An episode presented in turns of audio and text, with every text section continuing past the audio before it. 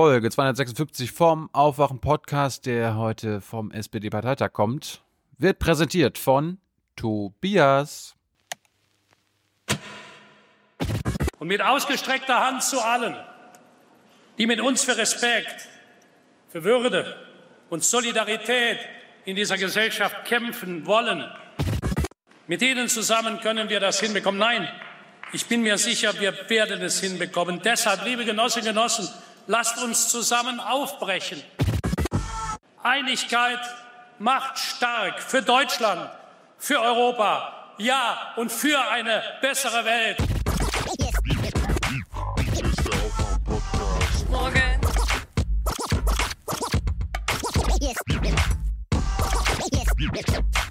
Hier ist der Aufwachen-Podcast. Wake nix da. Die schreiben auch kritisch. Hab doch schon gesagt, viele regen sich auf. Ja. Aber dass sie sich aufregen, dass Corbyn nicht da ist, Respekt. Wake up and clear your brain. Time to listen to what people are saying. Government is lying again, and the media is acting insane. It's good just stay in bed and ignore the talking heads, but so wake up. Lobbygruppen hängen hier. Warum, warum ist die ähm, äh, betrügerische Automobilindustrie eigentlich noch Sponsor der SPD? Warum, warum, warum macht man sowas? Wir können ja keinen Sponsor diskriminieren. Im Übrigen die, Doch, die klar. ja, aber also wir müssen das zu Ende denken. Zunächst einmal die Betrüger, wie Sie es nennen, die betrügerische Autoindustrie äh, gibt jeden, jedes, jeden Tag Millionen von Deutschen Arbeit. Das dürfen Sie nicht unterschätzen. Ich bin selbst der Erste gewesen, der die betrügerischen Machenschaften auch kritisiert hat.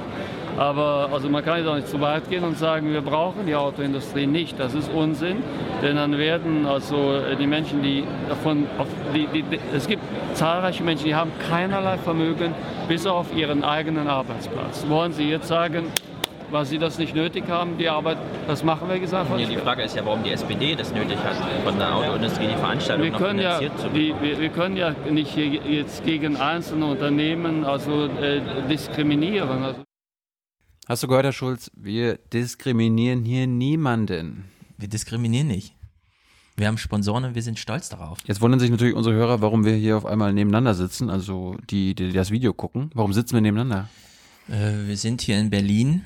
Es ist SPD-Parteitag. Die Welt steht Kopf. Es äh, stehen schwere Entscheidungen an. Wir wissen noch nicht, wie sie getroffen wurden. Es ist alles wild. Aber Martin hat seinen Willen bekommen, das wissen wir jetzt schon. An diesem Martin, Donnerstagabend. 81 Prozent, Gratulation. Nicht mehr 100. Aber Naja. wir kommen mal zu unseren, äh, unseren Sponsoren. Ja, wir nennen sie Unseren- heute mal Sponsoren, unseren aber wir, Sponsoren. ich, ich leite das mal ein, ja. Ye are many, they are few.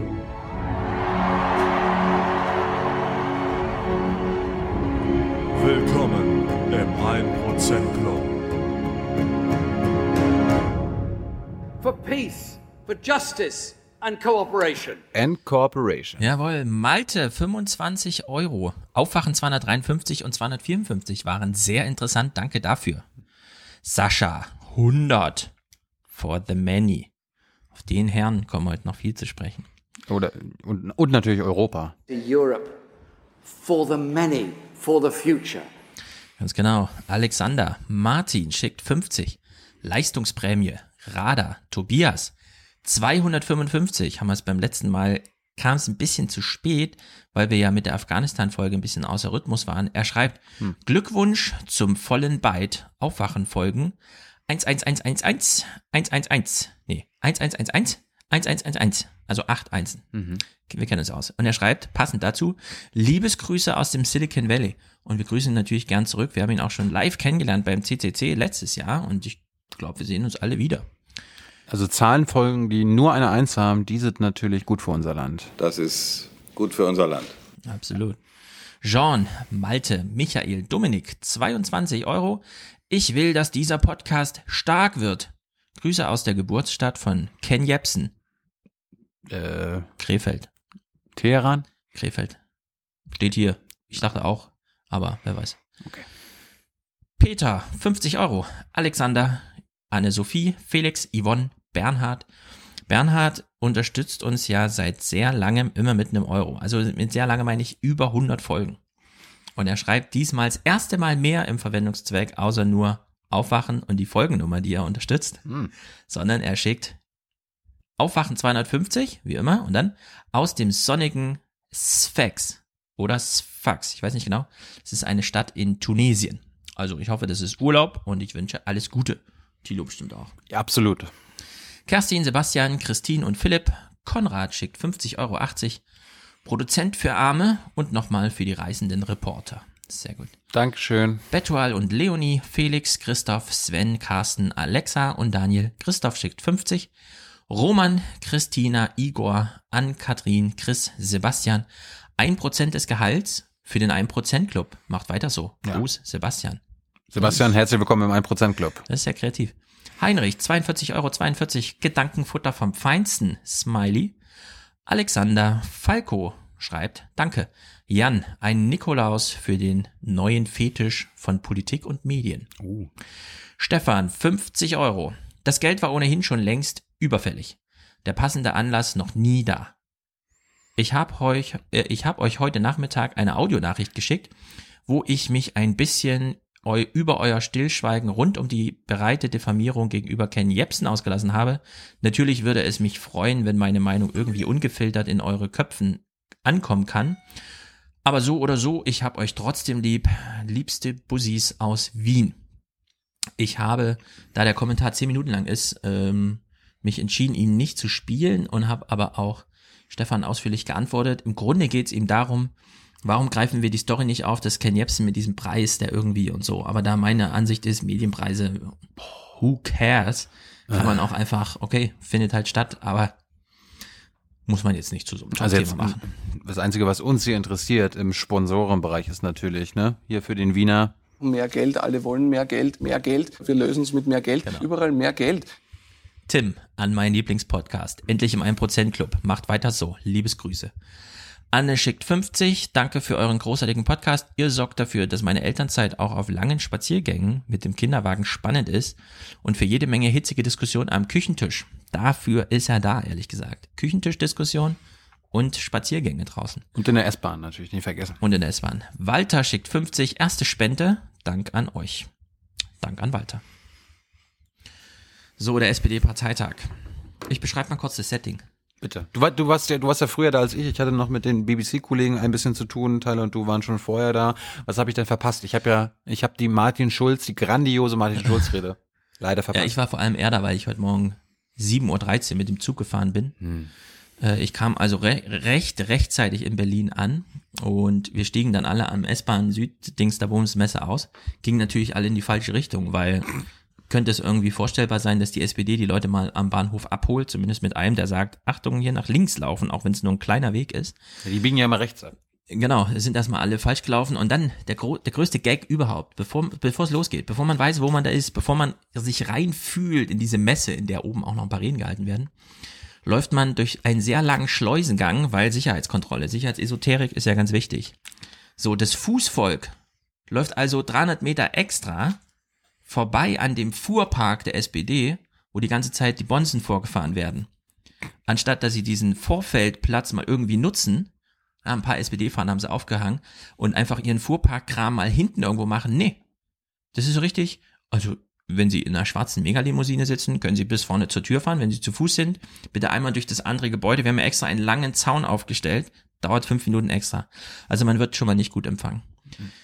Als ich reinkam, lief die Rede schon zehn Minuten. Du hast das Beste wahrscheinlich verpasst. Anscheinend. Weil danach kam nichts mehr, was man als das Beste. Also es war wirklich, ich habe mich ein bisschen gewundert. Ich meine, wir können, wir können, wir haben ein paar Audio- Audio-Snippets. Er sagt ja anfangs mal das Gleiche, ne? Dann ist das Arroganz der Macht und nichts anderes. Oder SPD stark werden und Ich so. will, dass die SPD stark wird. Und ich möchte, dass diese Partei stark Das wird. ist alles schon gewichen. Meinst Nicht, du? nichts davon war mehr.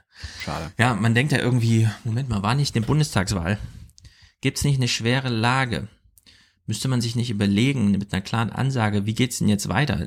Also klar, Deutschland ist stabil, aber alles ist ein bisschen unsicher. Nee, gar nichts. Grundsatzrede. Ich meine, wer, wer geht denn bitte zu einem SPD-Parteitag und Martin Schulz erklärt dann nochmal die Grundzüge von Europa, warum wir es jetzt brauchen und so? Ich würde sagen, kann man allen Berlinern erklären, außer denen, die zum SPD-Parteitag gehen. Da würde ich sagen, da ist es irgendwie vorausgesetzt. Aber äh, war nicht, ja. Er hat, er hat ja wahrscheinlich nicht zu dem Parteitag gesprochen, sondern zu Oma Erna zu Hause, die gebannt Ja. an, am auf Phoenix geguckt hat wahrscheinlich. Ja, so wirkt es auch. Es war gemacht für Fernsehbilder. Die Halle war nicht gut, also sie war gut aus, also eine riesen weiße Wand, hinten große Monitore, man konnte alles gut abfilmen, kleine Tribüne für die, für die, fürs Präsidium und so weiter Vorstand, aber es war Gewusel, es ging drunter und drüber. Also es war quasi ein Fernsehstudio. Und in diesem Fernsehstudio hatten ungefähr 100 Leute Kulissen, Sinn und der Rest war so ein bisschen, ja, ist halt auch anwesend. Also wenn man hinten reinkam, das, das, also es war halt geprägt von Smalltalk und irgendwo in der Mitte stand so ein kleiner Mann und hat halt eine Rede gehalten, ne? Die auch sehr geschmettert, also null Basstransport oder so. Das war alles, was man so für eine gewisse Ansprache braucht, fehlte. Also in der Hinsicht, so ein Parteitag kostet eine Million Euro und zahlt sich, äh, was das Vororterlebnis angeht, nicht unbedingt aus. Jetzt muss man natürlich sagen, woher, wissen, wo, woher wir wissen, also muss ja nicht den Namen nennen, aber woher wir wissen, dass sowas eine Million Euro kostet. Vorstand. Hm. Spezialwissen. Du meinst, wir haben da Hintergrundgespräche geführt, wo uns diese Summen genannt wurden? Ja, Thilo ist ein Raucher und dadurch hat er Connections in die Raucherecke. Das war in der Schule schon immer der coole Ort, wo man die Sachen erfährt. Mhm. Ich war Beifang quasi, Wissensbeifang. Ich habe da einfach gelauscht. Ich meine, wir werden, wir werden ja jetzt äh, über eine Stunde lang hören, mit wem wir da also geredet haben. Wir haben natürlich auch bei Hintergrundgespräche geführt. Kannst du sagen, was wir da so erfahren haben? Das können wir jetzt ja nicht zeigen. Du, du, du hast dich ja da eifrig eingebracht.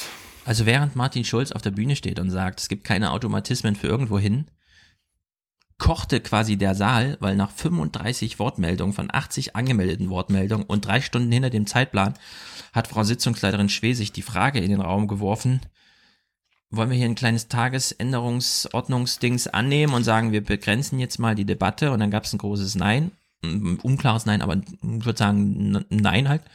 Und dann ging es weiter. Also während Martin Schulz von Es gibt hier keine Automatismen äh, sprach, auch keine Automatismen in die Opposition, war der, der Saal, die Delegierten, insbesondere der westliche Teil, der aus Westen angereist war, der Meinung, ja, ja, genau, Martin, es gibt hier keinen Automatismus.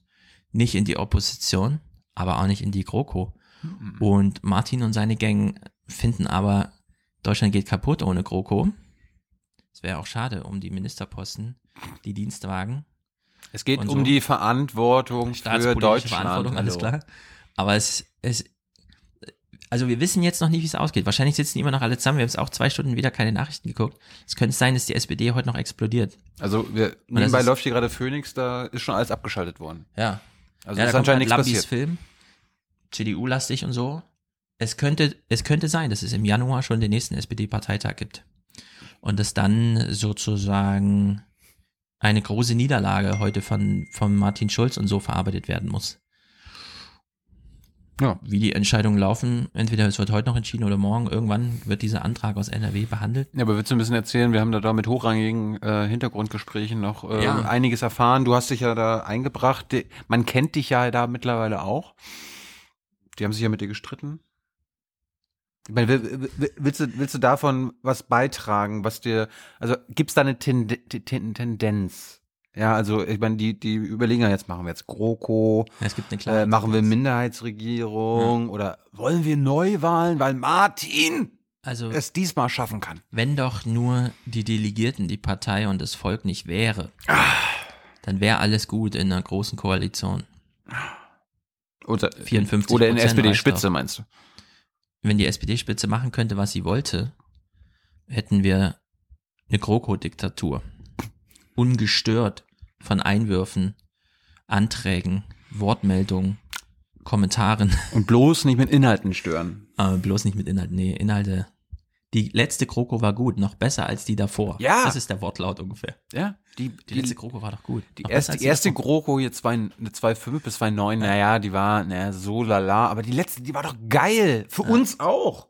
Ja. Also für uns persönlich. Wir wurden auch persönlich angesprochen. Wir Ja. wurden, wir waren, da kann man doch gar nichts sagen. Das Einzige war einfach nur, dass die Leute nicht verstanden haben, dass der Erfolgsanteil der SPD viel, viel größer war. Ja, also es ist da echt verrückt. Ich weiß nicht, wie viel wir da jetzt erzählen können, aber es, es ist, ich war ein bisschen verstört, ehrlich gesagt, nach der Raucherpause. Ja, die Obwohl ich- Raucherpause hatte mit äh, dem habe. oder derjenigen ergeben, das, ja, Hauptsache GroKo. Ja. Nur halt Ja. diesmal ne, äh, mit mehr SPD-Inhalten.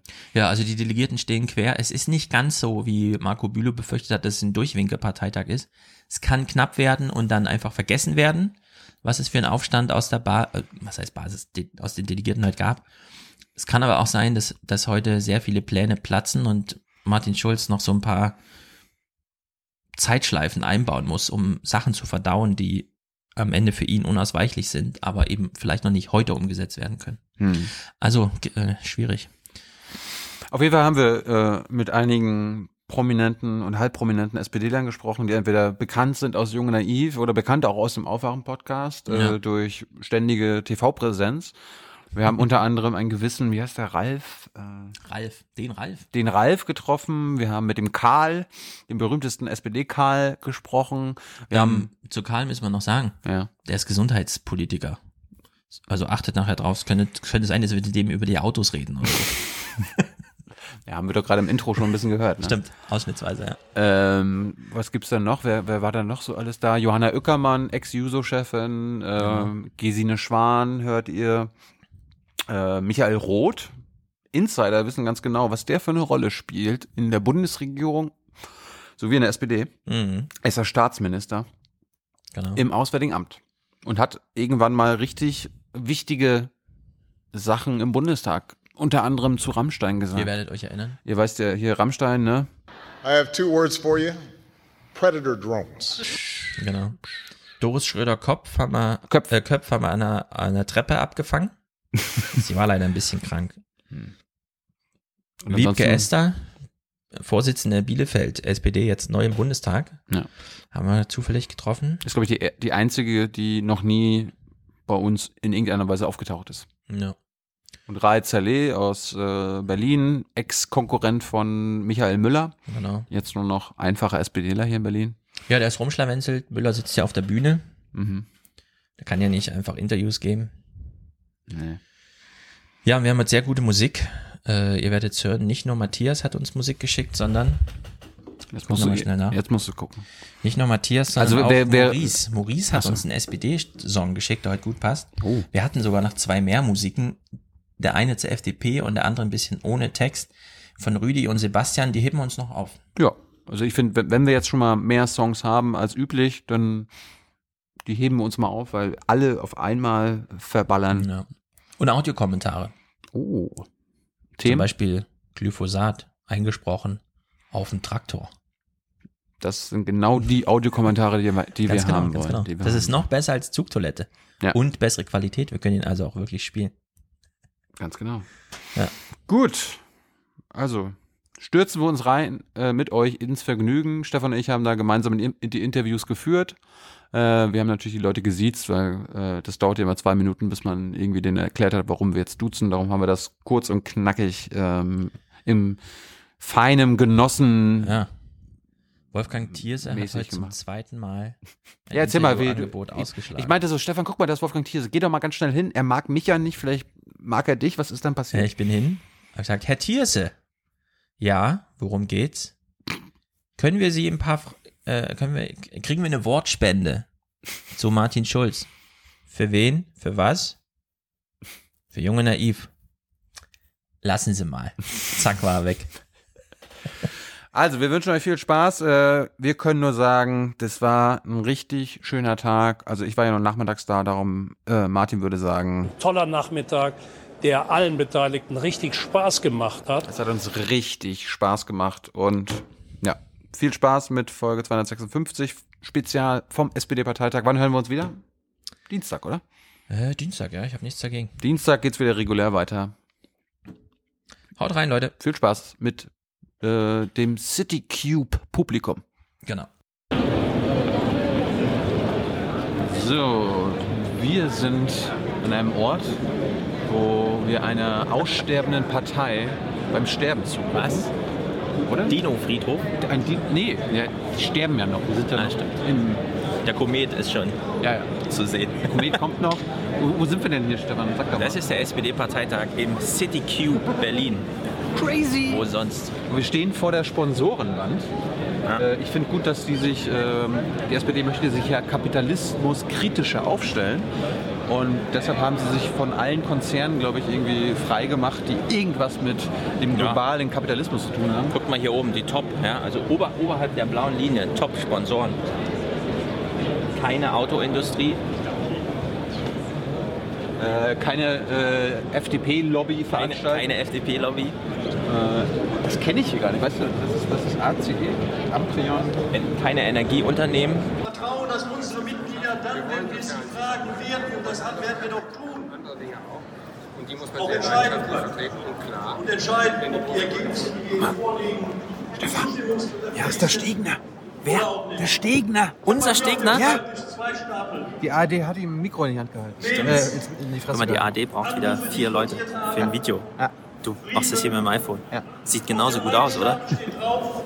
Stimmt. wir treten aus der SPD aus, Kannst, kannst du, erklär doch mal, warum die so viel brauchen. Also, die Fragen kann natürlich nur einer stellen, der nicht gleichzeitig Kopfhörer auf hat, wäre ja unhöflich. Die Kamera ist so schwer, braucht man auch eine extra Person. Es muss natürlich noch ein Redakteur daneben stehen, der mitdenkt, weil während man körperliche Arbeit macht, Mikro hält, Kamera trägt, kann man ja nicht mitdenken. Deswegen vier Leute. Außerdem, Dienstreiseanträge gibt man lieber in Gruppen ab, weil dann hat man am Abend noch so ein bisschen Gemeinsamkeit. Ist auch immer gut. Hier folgt Matthias Mirsch. Herr Stegner haben wir jetzt hier. Äh, Wir haben alle die Rede von Martin Schulz schon gesehen und haben auch schon ein paar SPDler gefragt. Status der Erneuerung, Status der von der Stärkung Deutschlands. Wo, sind, wo ist die Partei auf diesem langen Weg? Na, sie streitet leidenschaftlich über den richtigen Weg. Das unterscheidet uns schon mal positiv von anderen Parteien, die nur an sich selber denken und die überhaupt nichts zustande kriegen. Die SPD war eingestellt auf Opposition eigentlich nach einem schlechten Wahlergebnis. Nun sieht man, die anderen kriegen das nicht hin. Alle vier anderen kriegen das nicht hin. Ohne die SPD läuft nichts. Und wir machen uns das schwer zu sagen, wie beteiligen wir uns denn nun? Ne? Und da gibt es die einen, die sagen, lass uns das Ergebnis offen diskutieren. Die anderen, die sagen, aber keine GroKo. Und nun bin ich überhaupt kein Freund von der Großen Koalition, ganz im Gegenteil. Aber ich muss auf der anderen Seite sagen, Schitz vor der Union in dem Stand, Zustand, in dem es ist, hätte ich nun auch nicht. Also man muss schon gucken, was wir am Ende durchsetzen können. Und da das die Mitglieder am Ende entscheiden, finde ich das auch äh, in Ordnung. Ich glaube, hier wird noch ein paar Stunden diskutiert und am Ende werden wir dann doch eine, einen Beschluss kriegen, der die Parteiführung stärkt und wo wir dann was mit anfangen. Wie, wie, wie werden Sie denn abstimmen? Ich werde dem Parteivorstandsantrag zustimmen. Ich habe den ja mit auf den Weg gebracht. Aber mir geht es eben um die Ergebnisoffenheit. Und ich werde nachher auch sagen, die Parteiführung haftet auch für diese Ergebnisoffenheit. Ich bin persönlich wirklich kein Freund von großer Koalition. Würde mir das auch nicht anheften lassen. Äh, mit denen muss beinhart verhandelt werden. Und dann muss man sehen, was rauskommt. Und äh, das wird, glaube ich, eine Mehrheit kriegen, der Kurs, würde ich einschätzen. So, der, der lange Weg der Erneuerung und der Stärkung Deutschlands. Äh, Martin Schulz hat ja, obwohl ergebnisoffen, erstmal keine Automatismen, war ja die große Ansage, inhaltlich aber Europa jetzt ganz nach vorne gestellt. Bei dem, ich sag mal, ersten Wahlkampf in diesem Jahr haben wir den Würseler Bürgermeister kennengelernt und jetzt ist Europa plötzlich so wichtig, dass man auch, wenn man den Weg noch offen lässt, aber den Inhalt Europa schon mal als Pflock einschlägt. Naja, dass die Inhalte unseres Programms der Maßstab sind, das versteht sich doch von selbst. Er hat nicht nur über Europa gesprochen, sondern auch über Digitalisierung gesprochen. Er hat über soziale Sicherheit gesprochen, er hat über Gleichstellung gesprochen, über sozialen Zusammenhalt in Deutschland gesprochen, über Kampf gegen Rechts hat er gesprochen. Und ich sage mal, Europa ist natürlich ein Leidenschaftsthema. Und dieser Bürgermeister aus Würselen war lange Zeit Präsident des Europäischen Parlaments. Das ist unser Europapolitiker Nummer eins, der das mit Leib und Seele vertritt, wie man ja sehen konnte. Und dass wir eine andere Europapolitik brauchen, als die, die Herr Schäuble macht und die Frau Merkel will, ist doch klar. Und das ist hier deutlich geworden. Die Inhalte sind der Maßstab. Und da habe ich gar keine Sorgen. Also ich glaube, wenn es um den Teil geht, dann sind wir schneller einig. Wenn es um die Form geht, wie wir das machen, ist die Kontroverse größer. Aber das halten wir schon aus. Aber den kleinen Schritt, sich einzugesellen, beispielsweise neben Macron, ihn auch namentlich in der Rede zu würdigen, das hat er dann doch noch nicht gemacht. Nein, wir sind hier die Sozialdemokratische Partei Deutschlands. Äh, der Macron ist äh, nicht der Führer einer Schwesterpartei. Äh, das, was er außenpolitisch macht, ist äh, interessant und äh, spannend. Das, was er innenpolitisch macht, ist jetzt nicht so sehr unsere, äh, unsere Sache. Im Gegenteil, äh, da muss man ja sagen, da hat die Sozialdemokratische Partei in Frankreich ja leider gewaltig verloren, auch durch den Aufstieg von Macron. Insofern äh, ist das jetzt nicht unser Job, da die, den Macron zu loben. Die Initiative Frankreichs, was Europa angeht, hinter die stellen wir uns ja jeden Tag. Und die Partei des Delegierten wissen wir schon einzuschätzen. Es gibt ja, es gibt ja auch noch erfolgreiche Sozialdemokraten in Europa. Das stimmt. Zum Beispiel diesen Mann. Kennen Sie den? Jeremy Corbyn, ja klar. Wo ist der hier? Warum, warum lädt man sich nicht den erfolgreichsten Sozialdemokraten, der 39 Prozent geholt hat, ja. mal ein? Der, der kann mal erklären, wie man eine Partei erneuert, wie man die neoliberalen äh, alten Köpfe, die Zöpfe ab, abschneidet. Also Jeremy Corbyn ist, glaube ich, älter als Martin Schulz, wenn ich das richtig sehe. Er hat ganz gute Chancen, Premierminister zu werden in Großbritannien. Ich hoffe das jedenfalls sehr. Aber das war nun kein Parteitag, wo wir uns ausländische Gäste einladen und Zeit haben, uns Großvater anzuhören, sondern das ist ein Parteitag, wo wir ringen um den Kurs der SPD. Ja. Als die größte sozialdemokratische Partei in Europa, die wir immer noch sind. Und in der Tat, ich finde Jeremy Corbyn... Labour, Labour hat mehr Mitglieder als die SPD. Insgesamt, glaube ich, ist das trotzdem immer noch so, aber ich glaube, dass Jeremy Corbyn, aber auch Bernie Sanders und andere interessante Punkte bieten können für unsere Debatte. Ich selbst werbe sehr dafür, dass wir globale Gerechtigkeitsfragen in den Vordergrund rücken. Das spricht junge Leute an. Äh, und wir werden ganz sicher auch noch mit ihm reden. Ähm, aber äh, ihn heute einzuladen, dazu war, glaube ich, nicht die Luft. Kann man, kann man Gerhard Schröder heutzutage nochmal einladen? Also im Sommer im Wahlkampf zum Wahlparteitag äh, da war er einer der prominenten Redner, haben viele der SPD übel genommen, als Kopf, als, als Sinnbild der Agendapolitik. Kann man das heutzutage immer noch machen? Also ich denke eigentlich nicht so sehr darüber nach, wen wir einladen sollen oder wen nicht. Heute geht es nicht der Parteitag von Einladungen, sondern der von der Debatte in der Partei.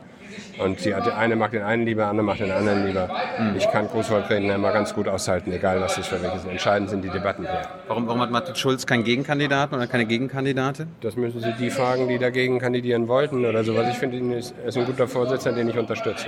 Und wir, wir fragen uns immer oft, warum rufen die Medien immer Sie gerne an, um irgendwelche O-Töne zu bekommen? Sagen Sie so oft ja oder werden Sie von der Partei vorgeschickt? Das fasziniert uns wirklich. Also vorgeschickt war bin ich in meinem Leben noch ganz, ganz selten. Da bin ich auch nicht wirklich der Typ dafür. Sondern äh, ich, entscheide, Sie, ich entscheide die Dinge schon selbst. Nö, nö, ich melde mich nicht selbst. So weit ist es noch nicht, dass ich mich melden muss. Und ich werde immer noch gefragt. Wenn es mal so weit ist, dass ich mich melden muss, dann denke ich darüber nach, was zu ändern.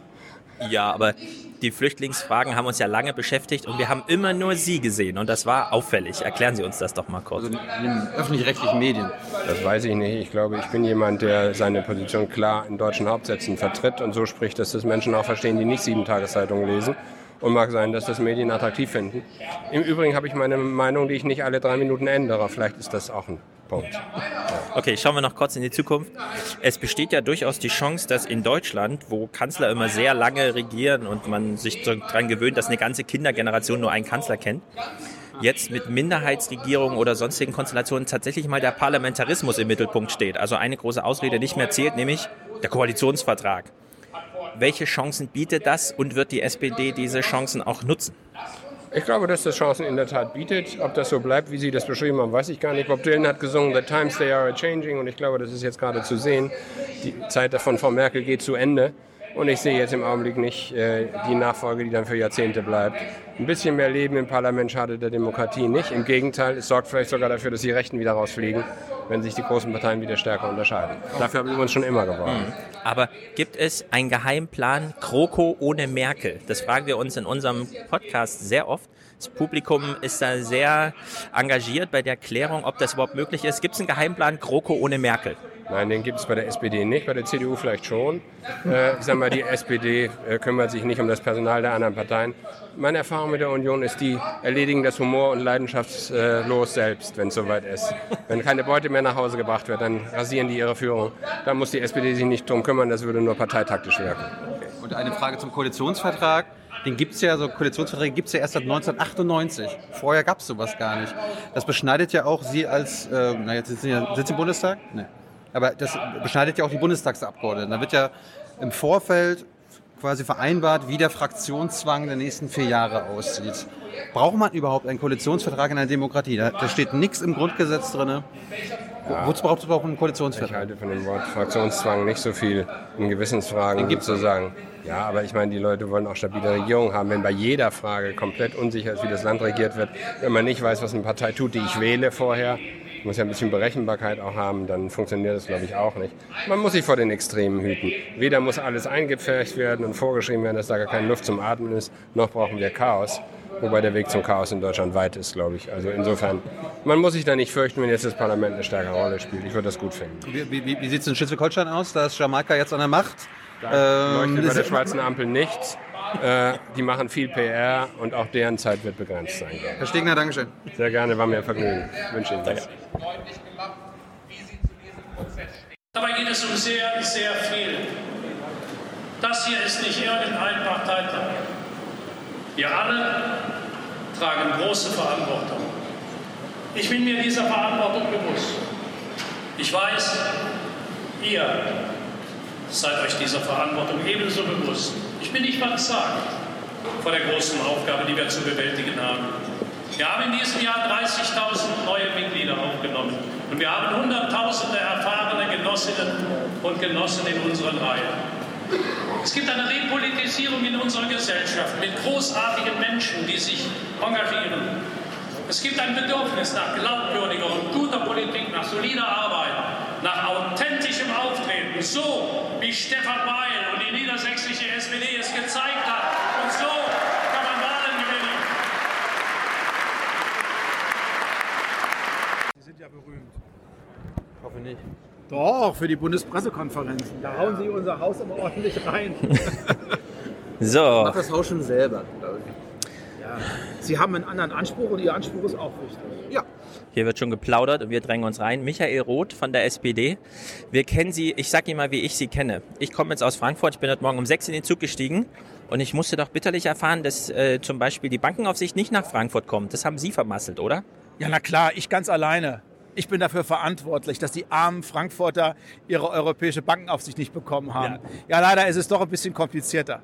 Na, wir können es ja aufklären.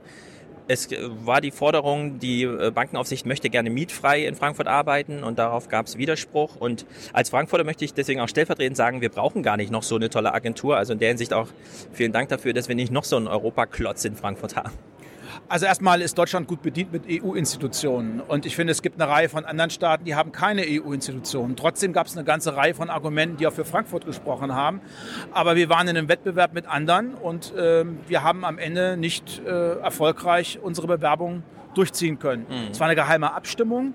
Und jetzt ist es Paris geworden und ich breche jetzt nicht in Tränen aus, obwohl ich mich auch für Frankfurt gefreut hätte. Okay, bleiben wir bei Europa und kommen hier nach Berlin zum Bundesparteitag. Die Schulz-Rede ist jetzt schon gelaufen, sie ist schon eine Weile her. Wir kennen noch kein abzählbares Ergebnis und wissen auch sonst noch nicht so viel, was daraus folgt, weil es ist ja keine Automatismen, alles ist offen. Aber Sie kennen ja Europa nun wirklich aus dem Inneren. Also Sie machen Europa mit. Kam jetzt genug Europa in der Rede vor, auch wenn wir schon sehr oft gehört haben, dass das natürlich hier ein Leitantrag zu allen Themen und dass man sich da nicht. Aber Martin Schulz hat sich für Europa entschieden, hat aber gleichzeitig Macron zum Beispiel nicht genannt. Corbyn ist auch irgendwie nicht präsent. Aber Sie als Arbeitstier aus Europa, sind Sie zufrieden mit der Rede, was das angeht? Also da sich die Bildzeitung schon mächtig über uns aufregt, äh, scheint ja Martin Schulz ein bisschen was richtig gemacht zu haben. Vereinigte Staaten von Europa, das ist natürlich eine Nummer und auch gleich mit einem Datum 2025.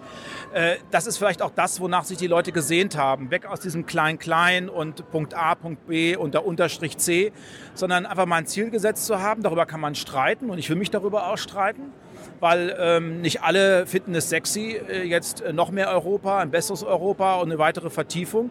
Und ich finde, wir haben jetzt ein bisschen Zeit, mit anderen Verbündeten in der EU darüber zu reden, ähm, was das auch für die Bürgerinnen und Bürger heißt. Ja, aber wenn Europa so wichtig ist, warum spielt Macron gar keine Rolle? Macron hat ja seinerseits zwei Tage nach der Bundestagswahl seine große Rede gehalten. Und jetzt sind wir hier ein paar Monate nach der Bundestagswahl. Sehr viel Unsicherheit, aber auch sehr viel Stabilität, ohne dass man sich Sorgen machen muss. Ist nicht die Zeit, um jetzt schon auf Macron zuzugehen oder wann ist denn diese Zeit? Die Zeit äh, läuft und es ist überfällig. Wir haben aber als Sozis in den vergangenen Monaten immer wieder deutlich gemacht, dass wir die ausgestreckte Hand von Emmanuel Macron auch äh, aufnehmen und ergreifen wollen. Äh, wenn wir überhaupt einen Reformmotor hinbekommen wollen in der EU, dann geht das nur, wenn Deutschland und Frankreich eng zusammenarbeiten. Und wir müssten jetzt rauskommen aus diesen pragmatischen kleinen Schritten. Aber ähm, Martin Schulz und auch Gabriel und andere haben sich in den letzten Wochen doch ziemlich deutlich pro Macron-Vorschläge geäußert. Insofern würde ich es nicht überbewerten wollen, dass Martin Schulz heute in seiner Rede das nicht nochmal konkret erwähnt hat. Mhm. Und wie passiert es, dass Martin Schulz zwar die niederländische Sozialdemokratie erwähnt, die eigentlich kaum noch existent ist, aber zum Beispiel diesen jungen Mann, den wir ja auch kennen, so gar nicht äh, irgendwie mal reinholt? Sie, Ja. kennen, Sie kennen ihn, oder? Ja, na klar kenne ich Corbyn, natürlich. Wo ist, ja. der, wo ist der hier? Warum wird er nicht eingeladen? Der ist ja Oh, der ist eingeladen. Der ist eingeladen worden, na klar. Können Sie das bestätigen, dass er tatsächlich eingeladen Ja, wurde? Aber wir laden unsere äh, Brüder und Schwestern im Geiste, äh, unsere sozialistischen äh, Mitstreiterinnen und Mitstreiter natürlich ein. Und es sind ein paar Vorsitzende hier äh, oder auch andere herausragende Vertreterinnen und Vertreter anderer Parteien, mit denen wir befreundet und verschwistert sind. Ähm, wer jetzt von der Labour Party da ist, weiß ich nicht, aber bin mir ziemlich sicher, dass äh, Jeremy Corbyn und sein Führungsteam eine Einladung erhalten haben. Da müsste es also wirklich ähm, nicht gut gelaufen sein, Ja, wenn das nicht passiert wäre. Es gibt morgen Gastredner, Redner, zum Beispiel Spiegelredakteure, reden zu Europa, was ich auch gut finde, aber Corbyn haben wir doch irgendwie vermisst. Aber gut, wenn Sie sagen, Also den hätte ich, über den hätte ich mich auch gefreut, weil Sie haben ja natürlich in einem Punkt recht. Ähm, die Sozialdemokratie in Europa ist in einer ganz schweren Krise und äh, wir haben es noch nicht so richtig geschafft, ein ordentliches Rezept gegen den Nationalismus und Populismus auf den Weg zu bringen. In Großbritannien haben wir jemanden, der, würde ich mal sagen, nicht unbedingt äh, den klassischen Erwartungen entspricht. Ähm, jung, knackig, weiblich, frisch. Aber er ist ein authentischer Typ, dem man offenkundig abnimmt, äh, dass er das auch glaubhaft umzusetzen versucht, wofür er eintritt. Und insofern finde ich, ist er in unserer Familie ein wichtiger Spieler. er ist ja auch jemand, der junge, knackige, frische Leute mitbringt. Das war ja auch Ja. noch so ein Und Zugpferdcharakter. die alten rausschmeißt, also die alten neoliberalen Zöpfe abschneidet, um es mal kurz zu machen. Das, das hat die, die SPD hier noch nicht geschafft. Weil Gerhard Schröder ist auch nicht da. Aber Sigmar Gabriel. Ach, also ich würde jetzt mit den äh, alten Zöpfen es nicht übertreiben wollen. Ich finde, die SPD geht doch heute sehr hart und sehr selbstkritisch mit sich ins Gericht. Apropos hart und selbstkritisch, äh, da wir jetzt Kritisch, nicht äh, selbstgerecht. selbst, selbstkritisch, sorry, sorry. Selbstkritisch. D diesen Pfad möchte ich gerne aufknüpfen und zwar Das ist aber lange, drei Minuten. Thema, ja, wir machen nur noch eine Minute, je nachdem, wie die. Antwort ist. In Sachen Rammstein, Steuerung, Kontrolle und was so alles damals im Bundestag von einem jungen Staatssekretär genannt wurde. Was, Wen meinen Sie damit? Mich Sie, Sie- nicht meinen. Ich bin ja Staatsminister. äh, Staatsminister. Ja. Was wissen wir inzwischen? Neu sind ja ein paar Monate ins Land gelaufen. Was wissen wir heute darüber, da ja mittlerweile ähm, Trump die Geschäfte führt, was solche Sachen angeht? Was wissen wir mittlerweile über Rammstein? Gibt es neue Informationen? Also das, was ich weiß, das habe ich damals den Abgeordneten gesagt. Und äh, einen neuen Erkenntnisstand weiß ich nicht, aber Sie haben in einem Punkt recht. Das Vertrauen ähm, in die Administration der Vereinigten Staaten von Amerika ist nach Bush nicht unbedingt höher geworden. Und das macht uns die Arbeit auch ein bisschen schwerer. Aber deswegen ist es ja gut, dass es kritische Journalistinnen und Journalisten gibt, die nicht nur uns auf den Zahn fühlen, sondern auch anderen. Das gehört einfach dazu. Haben wir denn es missverstanden? Sie haben ja von Luftoperationen gesprochen. Sie haben nicht von den Drohnen, den fliegenden Drohnen, Drohnenangriffen gesprochen, sondern Luftoperationen. Die Luftoperationen sind schon diese Drohnen, richtig? Die Drohnenangriffe. Oder, oder leugnet die Bundesregierung immer noch, dass die Drohnen im Mittleren Osten über Rammstein, also ohne Rammstein nicht gesteuert Also- werden könnten? Sie, sie werden nicht gesteuert. Ne? Hat ja niemand behauptet? Kontrolliert. Die Einsätze werden kontrolliert. So war, glaube ich, Planung Einsatz. und Überwachung. Herr Jung, ich nehme Ihre kritische Frage gerne zum Anlass. Schaue mir nochmal meine Antworten von vor dem Sommer an und dann gucke ich, ob sich da möglicherweise ein neuer Stand ergeben hat. Mir ist jetzt erstmal keiner bekannt, weil Sie der Erste seit Monaten sind, der mich auf dieses Thema wieder angesprochen Das, hat. wird, das ist natürlich traurig für die, meine Hauptstadtkollegen, dass die, das, dass, dass sich dafür nicht ja, interessieren. ich finde ja auch, es ist ja gut, dass wir Sie haben. Ja. Die Also ich sitzen find- alle find drin das und gut. transkribieren die Rede wahrscheinlich. Nix da, die schreiben auch kritisch. Ich habe doch Ja. schon gesagt, viele regen sich auf. Ja. Gut. Aber dass Sie sich aufregen, dass Corbyn nicht da ist, Respekt. Okay. Herr Roth, Dankeschön. Danke auch an Sie. Machen Sie es gut. Vielen Dank. Tschüss, Herr Schulz. Ja, alles Gute für Sie. Dankeschön. Ich gucke mir die Sachen. Ja, hallo. Also ich finde, Deutschlandfunk und Jung, das passt. Setzen Sie aber die Gewaltenteilung außer Kraft, dann ist die Kommission machtlos. Das, Genossinnen und Genossen, ist ganz sicher nicht mein Europa. Das ist echt schlecht. Wir haben jetzt hier Doris Schröder-Kopf. Äh, Entschuldigung, jetzt habe ich es heute auch schon. Doris Schröder-Kopf. Genau. Was machen Sie denn auf Parteitag? Ich bin Delegierte Für wen?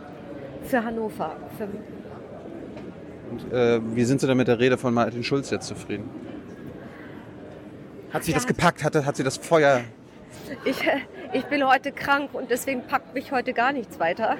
Aber ähm, natürlich hat er eine sehr schwierige Aufgabe jetzt hier gehabt mit dieser Rede sozusagen äh, der ersten großen Rede vor den ähm, Parteitagsdelegierten äh, nach der verlorenen Bundestagswahl. Also da beneidet man niemand, der da vorne steht. Glauben Sie, wenn Gerd Schröder äh, bei einer Bundestagswahl 20 Prozent geholt hätte, dass der nochmal Vorsitzender hätte bleiben können? Nein.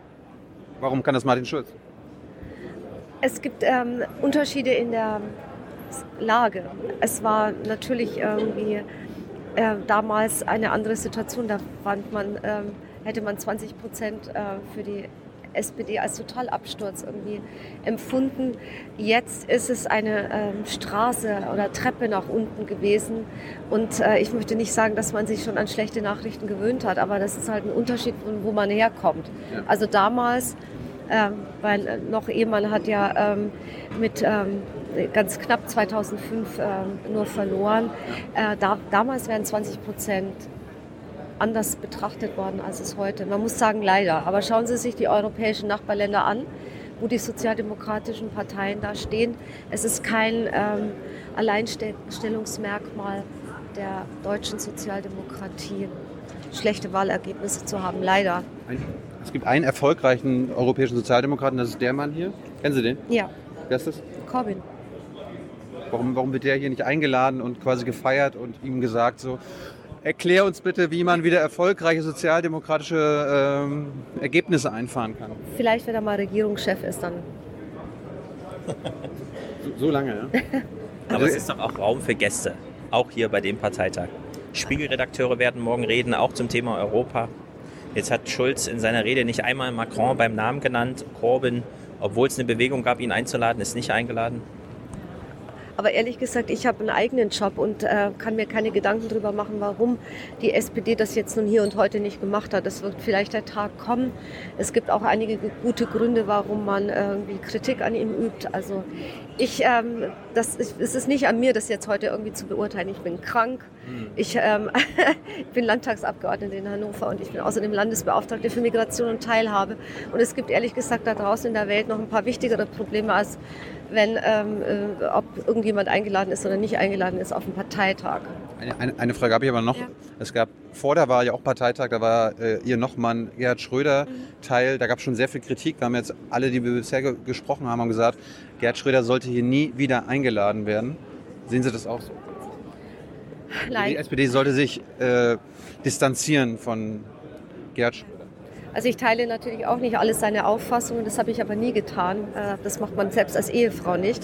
Ähm, Aber ich denke, dass jeder, ähm, der Parteivorsitzender der SPD mal war und nicht gerade dann zu einer anderen Partei wechselt, wie Herr Lafontaine, äh, und eine Gegenbewegung gründet, ähm, der SPD dann schadet, äh, den Anspruch äh, und den, äh, darauf hat, eingeladen zu werden und auch den Respekt verdient hat. Also ich würde mir wünschen, dass die SPD die Einladung weiter verschickt. Ob er dann kommt oder nicht, das wird er dann sehen. Aber es gehört sich einfach so. Und man darf ähm, in der Betrachtung seines Wirkens jetzt nicht vergessen, was er für die SPD geleistet hat. Vielen Dank und gute Besserung. Danke. Tschüss. gemeinsam stark sind. Das ist das Europa, von dem wir mehr brauchen. Nicht das Europa der Banken und der multinationalen Konzerne. Nicht das Europa der teilweise absurden Regulierungen. Das brauchen wir auf keinen Fall. Nein, wir brauchen das Europa der Bürger. Wir brauchen das Europa, das sich zusammenschließt, weil es durch den Zusammenschluss seine Menschen schützt. Wir brauchen das Europa, das schützt. Das soziale Europa, das demokratische Europa. Wir brauchen das sozialdemokratische Europa. Und genau dafür treten wir an. Wir haben jetzt wenige Minuten nach der Rede eigentlich immer noch schon ein paar SPD-Stimmen eingesammelt. Niemand wollte uns richtig was zu Europa sagen, weil unser Eindruck als Gäste der Veranstaltung war, Europa kam zu wenig vor und Macron wurde gar nicht genannt. Und jetzt sind Sie ja auch ehemalige Präsidentin einer Europa-Universität. Wie steht's denn um Europa nach der Rede in der SPD? Also, dass Europa nicht vorkam, stimmt einfach nicht. Er hat große Teile seiner Rede mit äh, Europa verbracht gleichsam und ist insofern indirekt auch auf Macron voreingegangen. Ich glaube, er hat ihn sogar namentlich erwähnt, als er davon sprach, dass wir ein Euro-Budget brauchen, dass wir einen Finanzminister brauchen und dass das parlamentarisch kontrolliert werden muss. Das ist ja ein ganz zentraler Punkt von Macrons Vorschlag. Genau, Finanzminister wurde genannt, eine Investitionsagentur, also ein gemeinsamer Haushalt. Aber mir fehlte als sozusagen neutraler Zuschauer sozusagen, dass man sich andockt an bestehende Diskussionen. Also ich fand, es war, die Worte fielen, aber die Idee blieb irgendwie im Unklaren. Na, die Idee, die er vorgebracht hat, war deutlich zu machen, dass die SPD, die hier um eine innenpolitische Frage ringt, äh, einen Fehler macht, wenn sie nicht begreift, dass alles, was wir innenpolitisch wollen, nur geht, wenn wir in Europa zusammenkommen und uns da auch wirklich zusammenfinden. Und er hätte das sicher weiter ausbauen müssen, aber äh, dass die SPD immer wieder Sorge hatte, in einem deutschen Wahlkampf Europa ins Zentrum zu stellen, war ja ein Problem und ich hatte hier den Eindruck, in dieser Abfolge, dass er mit Europa begonnen hat und dann erst auf die innenpolitischen Sachen gegangen ist, so ist es ja auch im Leitantrag, hat er das umgekehrt.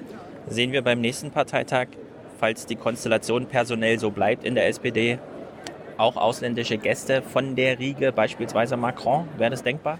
Naja, wir haben hier schon mal einen, Beitrag, einen Parteitag gehabt, da hatte Gabriel alle diese Sozialisten da, Mogherini und, und den französischen, damals doch den Pfalz, den auch sozialistischen Premierminister.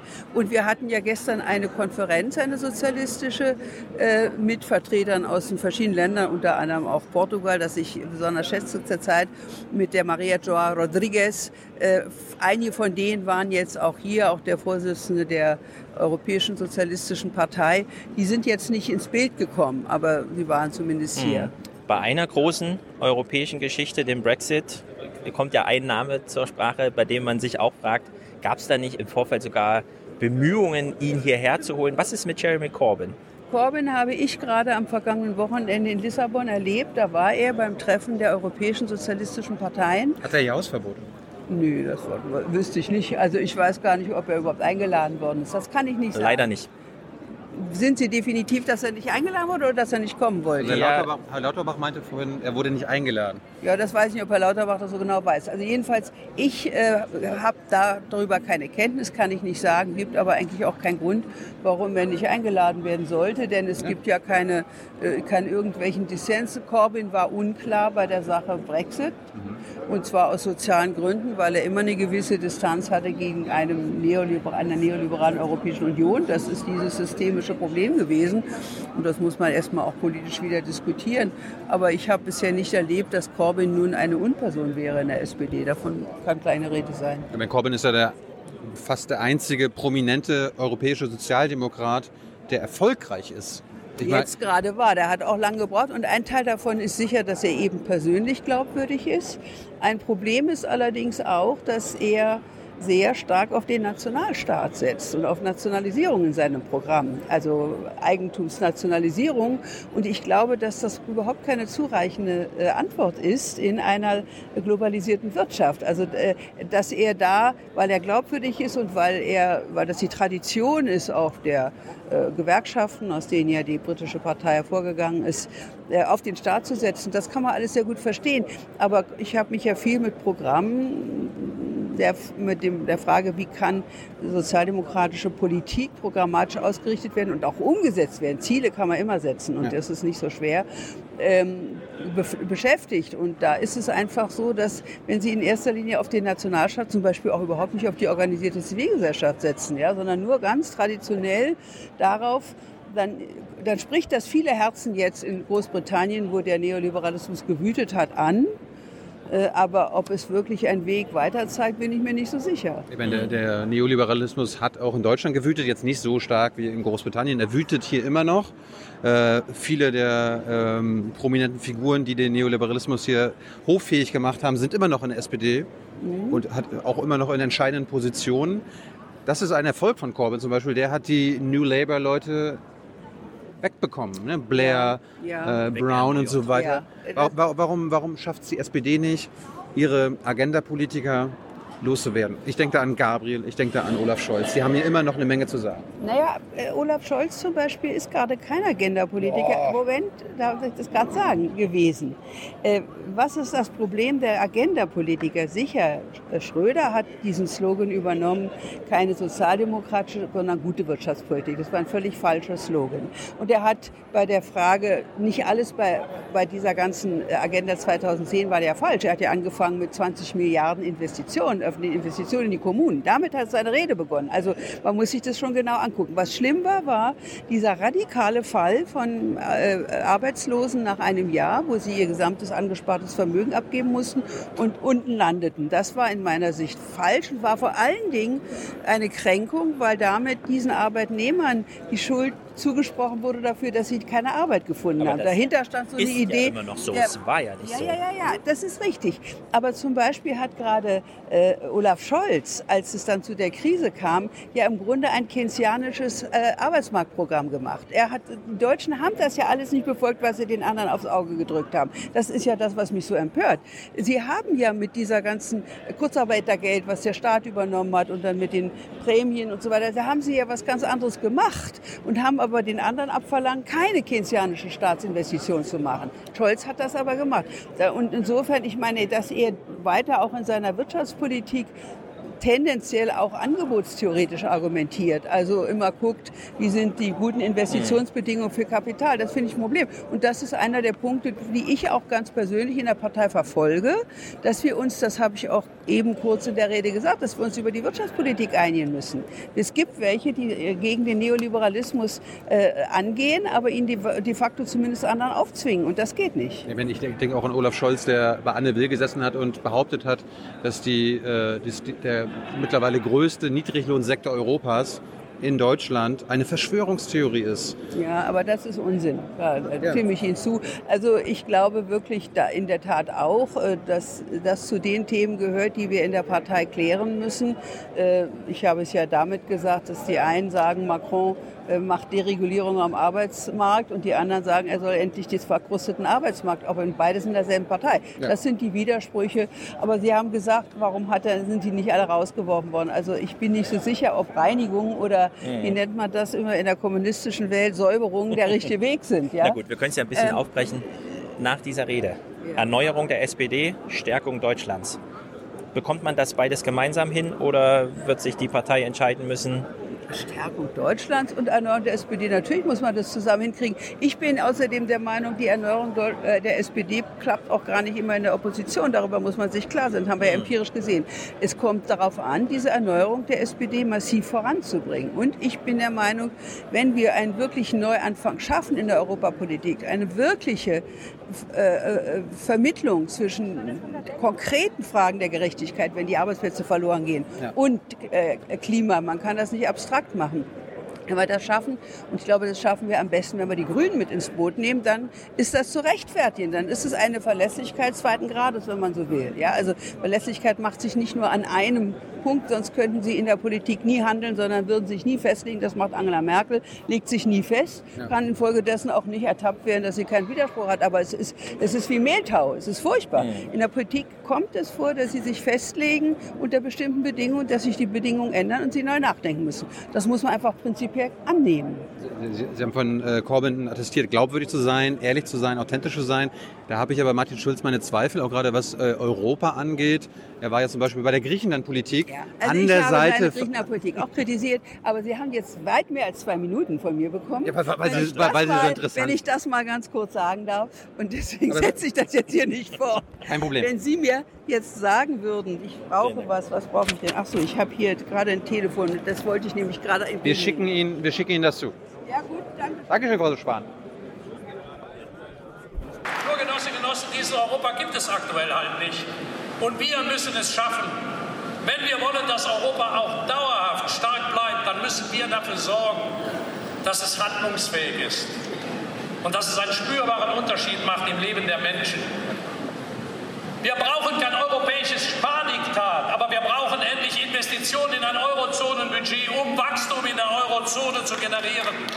Wir brauchen einen europäischen Finanzminister, der diesen Unterbietungswettbewerb beim Steuerdumping eindämmt und der endlich der unsäglichen Steuerflucht ein Ende setzt in Europa. So, jetzt haben wir hier jemanden. Wir kennen dich schon. Kannst du dich noch mal kurz vorstellen? Mein Name ist Raid Saleh, komme aus Berlin und bin Abgeordneter im Abgeordnetenhaus von Berlin. Und du bist ein begeisterter Martin Schulz-Fan. Dir hat die Rede offenbar gefallen. Mir hat die Rede gefallen, weil Martin Schulz kommt ehrlich rüber, er kommt authentisch rüber und das macht Martin Schulz so besonders. Ja, aber ehrlich rüberkommen und authentisch wirken ist doch ein Unterschied zu ehrlich sein und authentisch. Er ist ehrlich, er wirkt ehrlich und er kommt ehrlich rüber. Davon bin ich überzeugt. Also auf mich macht er einen guten Eindruck. Vergleich doch mal die anderen, die wir haben. Da ist doch Martin Schulz mit Abstand der Beste, den wir haben, oder? Das, das, ist, das sagt vielleicht viel über die SPD aus. Äh, warum hat er denn keinen Konkurrent oder keine Konkurrentin? Weil er gut ist, weil er wirklich bei der Basis ankommt. 30.000 Menschen haben innerhalb von einem Jahr gesagt, wir treten in die SPD ein wegen Martin Schulz. Das ist eine ganze Menge. Das heißt, irgendwas hat er, was die Menschen begeistert.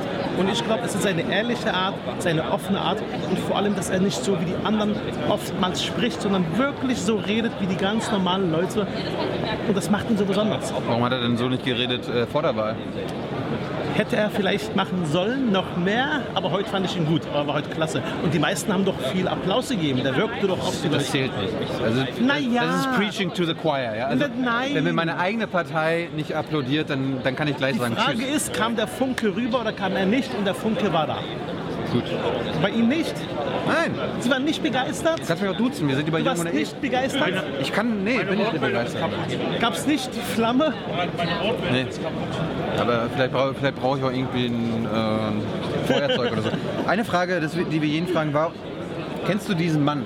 Ich kenne diesen Mann, der Mann ist klasse, der kommt aus Großbritannien und der spricht so, wie die Leute auch fühlen und denken. Und wir bräuchten ein bisschen mehr von ihm. Warum ist Jeremy Corbyn nicht eingeladen worden zum SPD-Parteitag? Das ist der einzige erfolgreiche Sozialdemokrat in Europa. Corbyn und Martin Schulz sind ganz eng, die denken ähnlich, die fühlen ähnlich und im Grunde genommen haben die viel gemeinsam. Corbyn hat das beste Leberergebnis seit, glaube ich, 20 Jahren eingefahren. Äh, Martin Schulz hat, glaube ich, kannst du mich jetzt korrigieren, das schlechteste SPD-Ergebnis aller Zeiten eingefahren. Das wird besser. Warum? Aber äh, die haben was gemeinsam. Ja, aber warum ladet ihr den nicht ein? Der könnte ich euch hätte- eine ich Menge würde erzählen. würd ihn sofort einladen, aber das entscheiden andere hier. Wer, wer entscheidet das denn? Wen müssen wir denn da fragen? Martin Schulz. Wir, können Ma wir sollten Martin Schulz fragen, warum er Jeremy Geht Corbyn hin, nicht eingeladen hat. fragt ihn, warum er ihn nicht eingeladen hat und sagt ihm schöne Grüße von mir beim nächsten Mal soll er dabei sein. Sehr schön. Okay? Dankeschön. Gerne. Ciao. Dann. Danke. Tschüss. Gemeinsam uns darum kümmern, dass die sogenannte Divid Digitaldividende der Unternehmen auch bei den Menschen ankommt. Denn wo immer mehr Arbeit automatisiert wird, dies aber zu Beschäftigungsverlusten führt und zu wachsendem Druck auf die sozialen Sicherungssysteme, brauchen wir Antworten. Und deshalb sage ich das hier ganz klar. Ja, es wird in Zukunft auch wieder um Verteilungsgerechtigkeit gehen. Wenn die Effizienzgewinne der einen die Lasten der anderen werden, dann muss es dafür einen Ausgleich geben. Darauf wird die Sozialdemokratie eine Antwort geben müssen.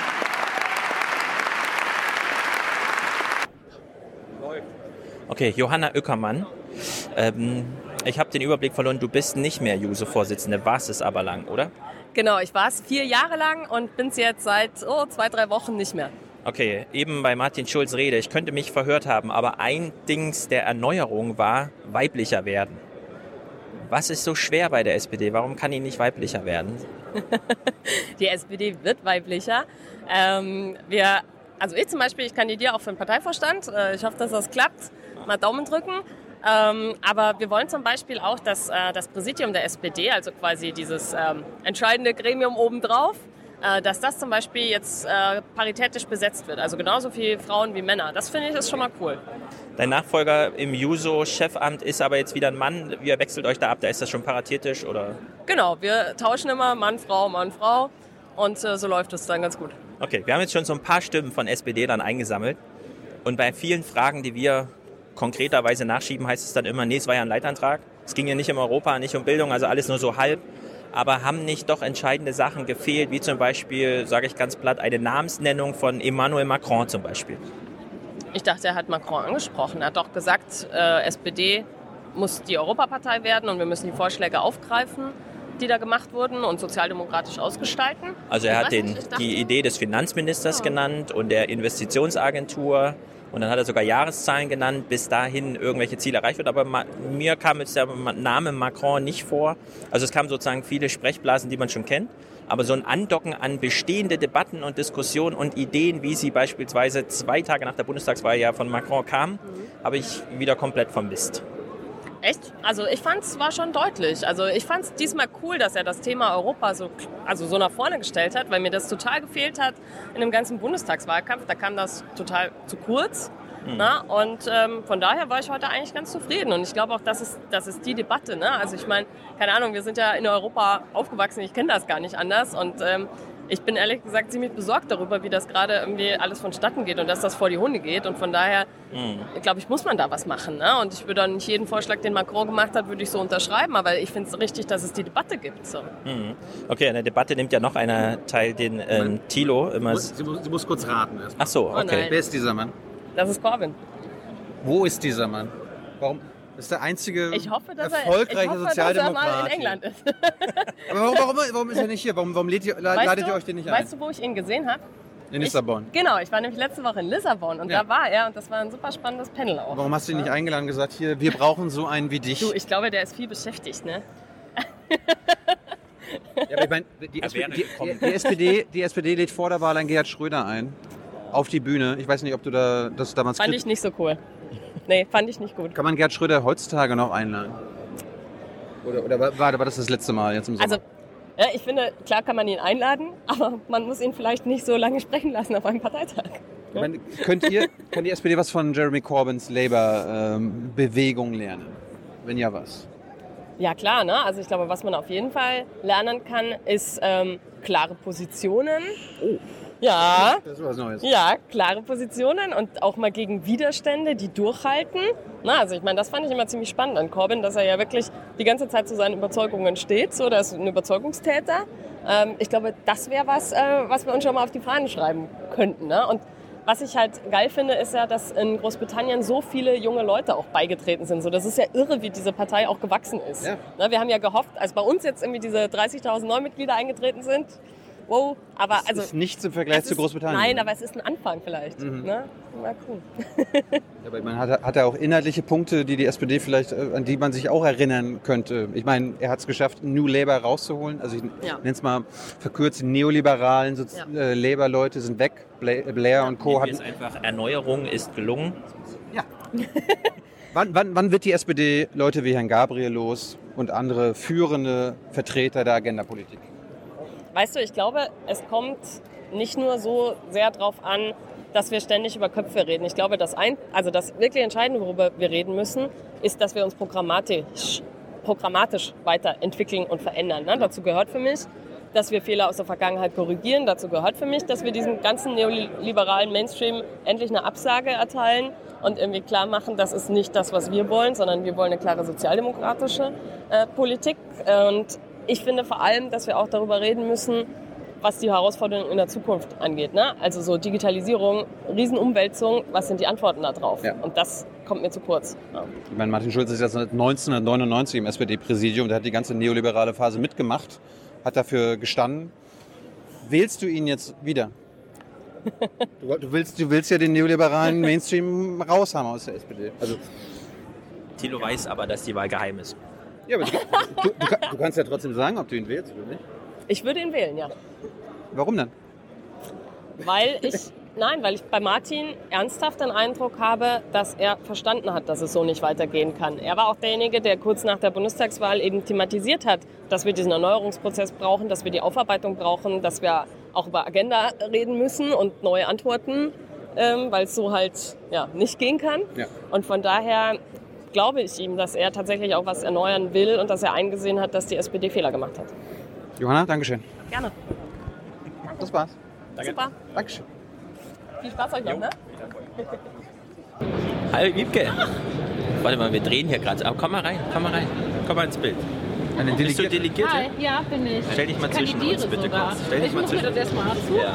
Ich das. find- ich finde gut, dass die Autoindustrie diese... Okay, Leute, diese, ich übernehme. Ja. Tilo ist kurz Mach, raus. mach. Darf ich das Wir haben hier Wiebke Esther, SPD-Chefin in Bielefeld.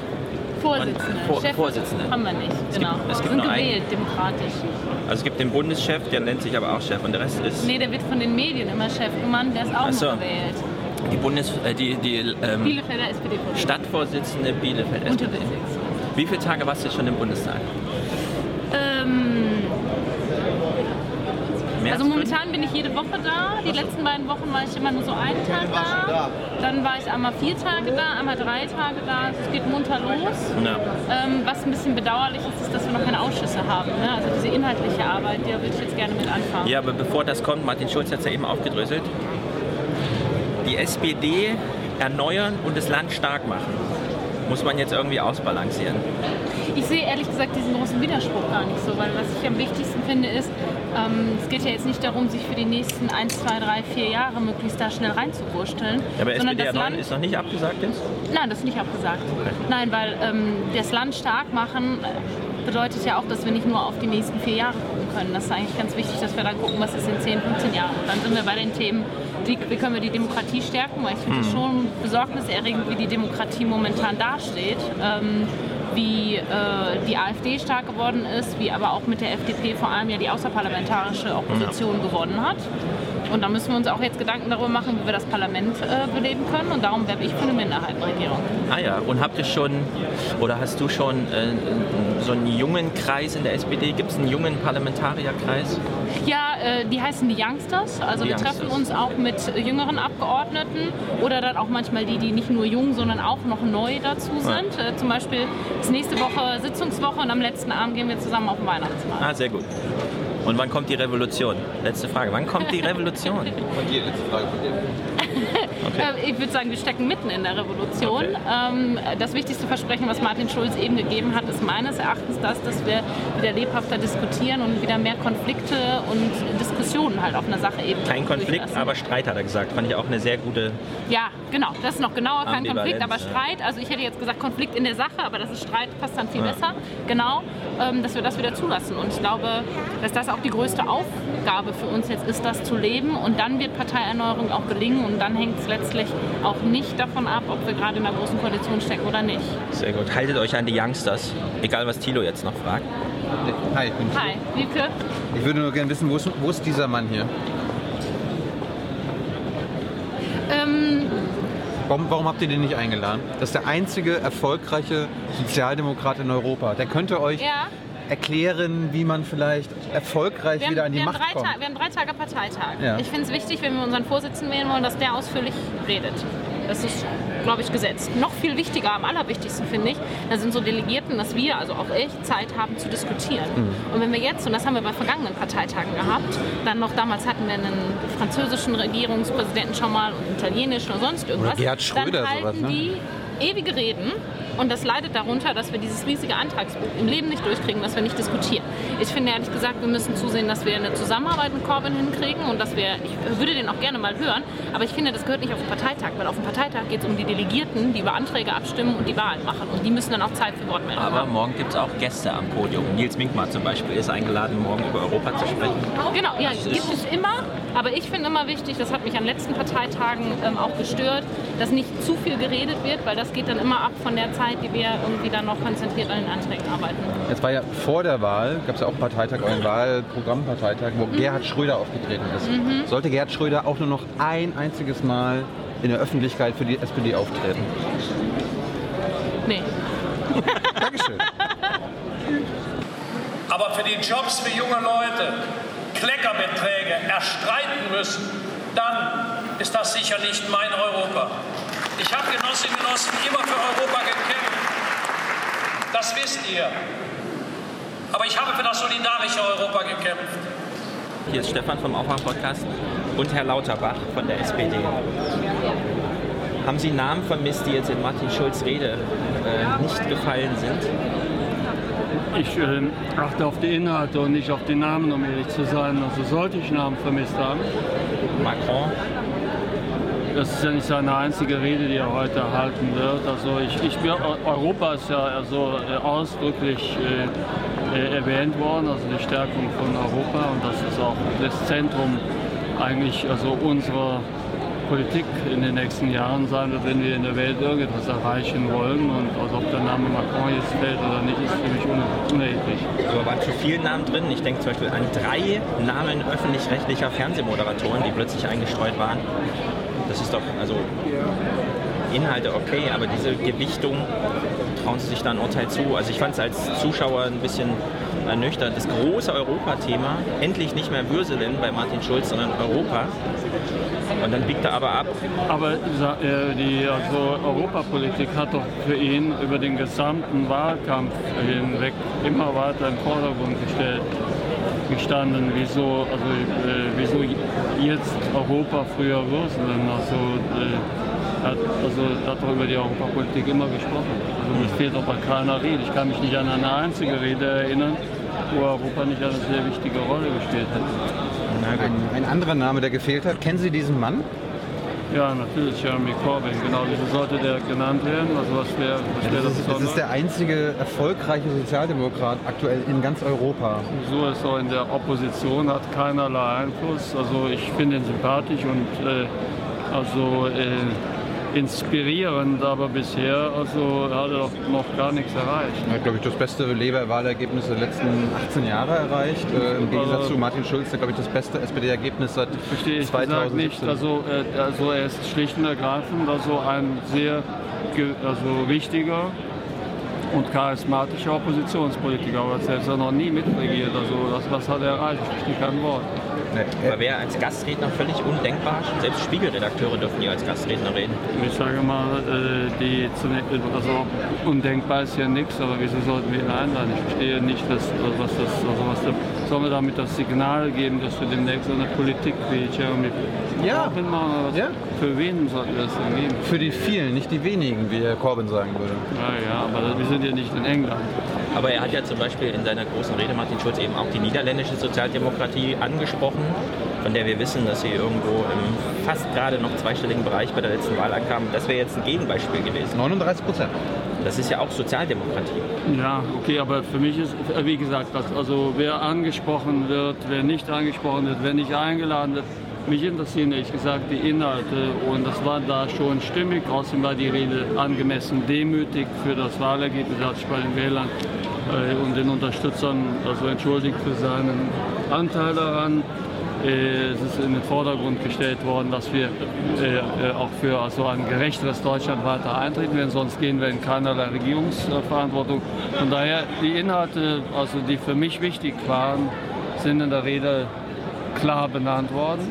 Wer jetzt alles an Namen gefehlt hat oder wen sich also die Engländer oder wer auch immer, die, die Fans von Jeremy Corbyn, wie gesagt, ich finde auch, ich finde auch Bernie Sanders also sympathisch und so, aber ob die Leute jetzt hier erwähnt werden oder was auch immer, das finde ich, also für mich ist es völlig unerheblich. Auch zur Gesundheitspolitik. Fanden Sie die Rede soweit? Der, äh, die Rede zum Leitantrag, also sagen wir zur Zweiklassenmedizin, zur Bürgerversicherung, wofür ich selbst eintrete und so, das wird ja noch kommen. Wir, deb- wir debattieren ja jetzt erstmal seine Rede und danach den Leitantrag. Warum, warum, bitte? warum traut sich eigentlich niemand in der SPD, also sich als Gegenkandidat oder Gegenkandidatin zu Martin Schulz aufzustellen? Ich meine, Martin Schulz ist, der, ist für das schlechteste Wahlergebnis dieser Partei verantwortlich. Also da würde man ja normal denken, der, geht, der muss eigentlich sofort zurücktreten.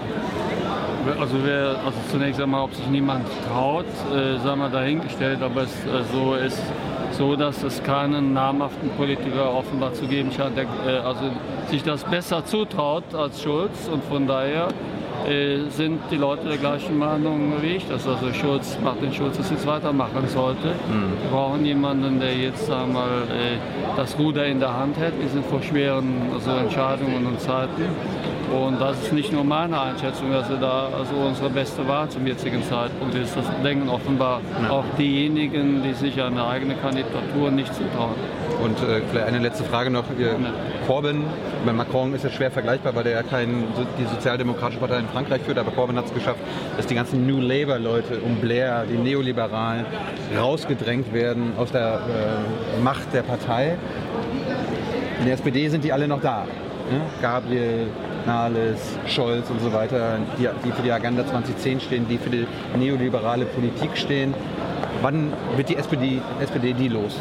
Also zunächst einmal Andrea Nahles, um ein Beispiel zu nennen, hat Gerd Schröder also äh, zum Teil die Abrissbirne der Sozialdemokratie genannt, hatte mit der Agenda nichts zu tun. Ja, sie war damals also... Die hat mitgestimmt, hat sie bei mir im Interview ja gesagt. Ja, mitgestimmt, also äh, mitgestimmt, aber, ja, aber wenn jeder, mit, wenn jeder, der mitgestimmt hätte, also hier nichts mehr werden durfte, das ist ja lächerlich. Das muss dann schon eine tragende, das muss eine tragende Rolle Nehmen, gewesen nehmen wir. Nahles mal raus, aber Scholz, Gabriel, Die- Schulz, Schulz die- ist auch der 99 dabei. Ich sage mal so, in einer Politik muss es erlaubt sein, weiterzumachen, wenn man lernt. Wir können nicht sagen, jeder, der mal seine Meinung geändert hat, äh, ist raus.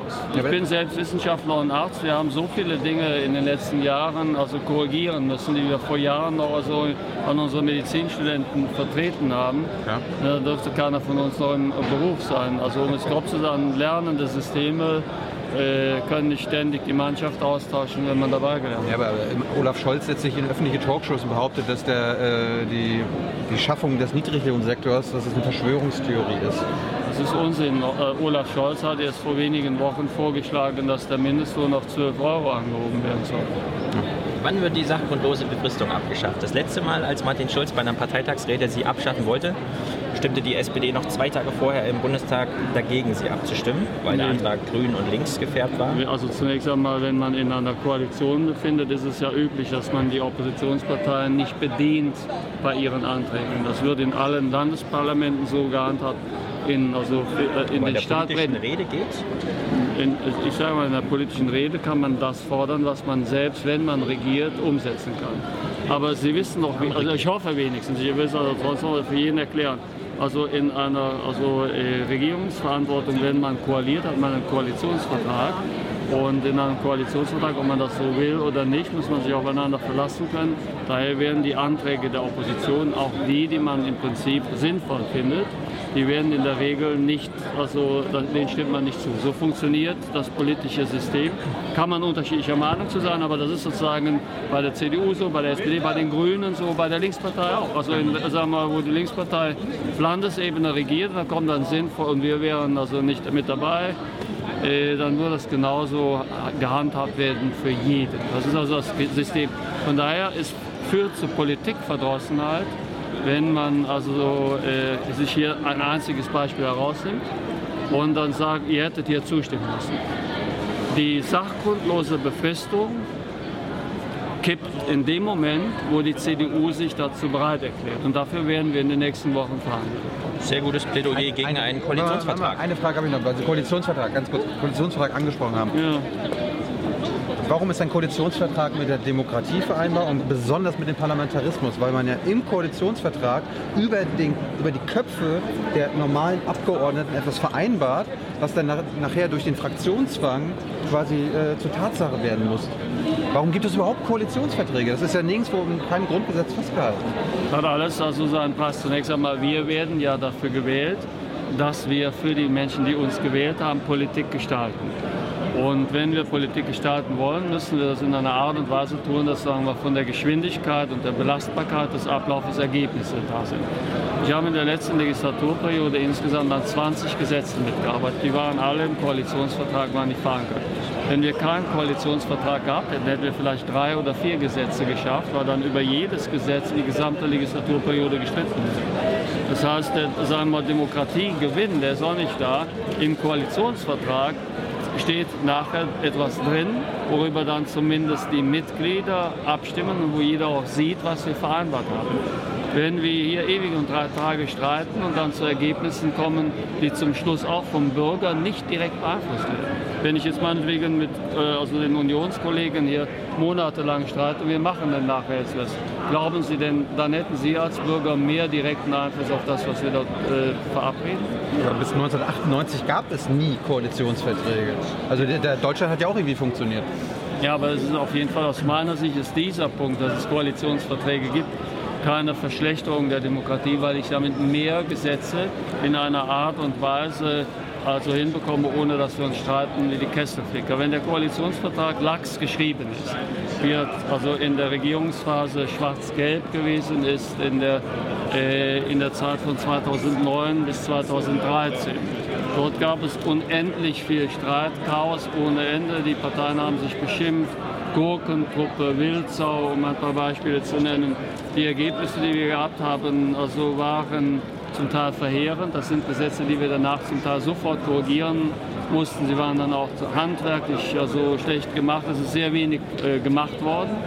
Und was gemacht wurde, hatte mehr den Einfluss, trug mehr den, den Hand, die Handschrift der Lobbyisten als des Bürgers. Das war, da, da haben wir zwar noch einen Koalitionsvertrag gehabt, aber er war zu unsauber abgefasst. Daher ich glaube Koalitionsverträge sind sinnvoll.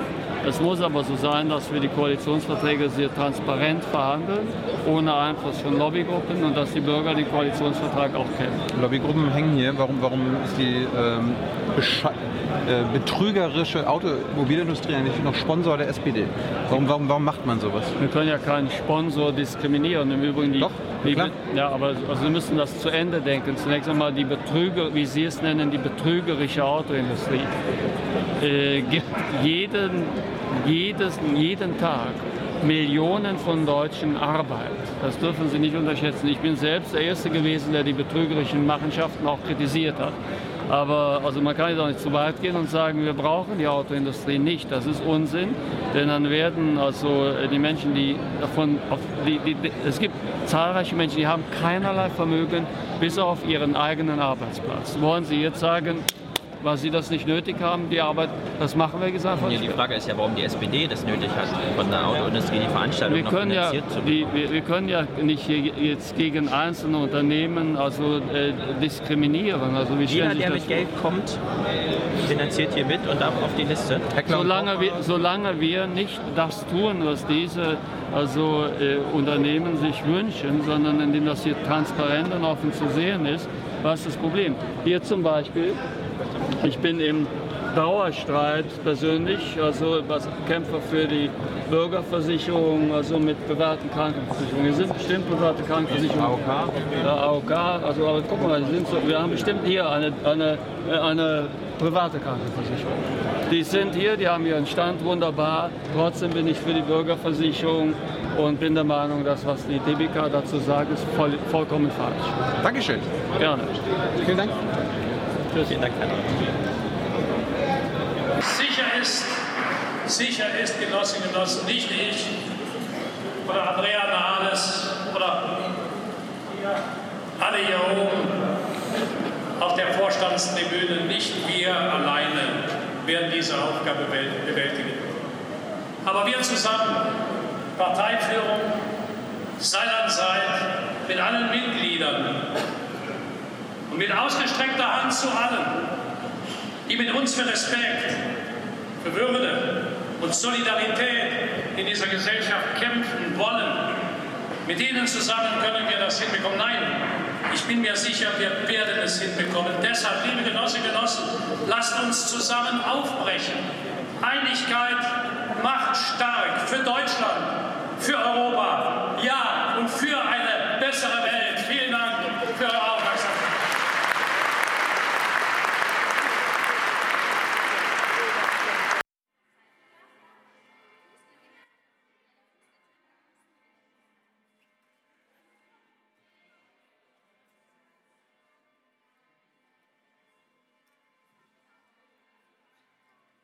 Liebe Wählergemeinde, wir sind hier heute zusammengekommen, um zu ergründen, ob SPD und CDU-CSU bereit sind, in den heiligen Bund der großen Koalition einzutreten.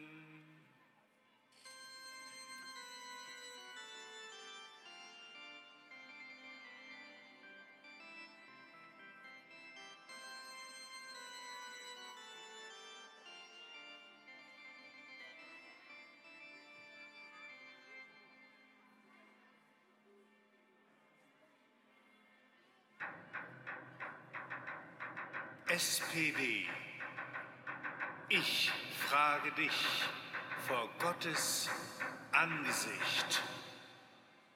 Willst du, bis der Tod euch scheidet, Treue sein für alle Tage?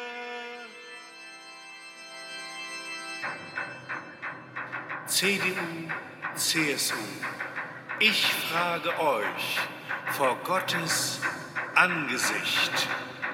Wollt ihr, bis der Tod euch scheidet, Treue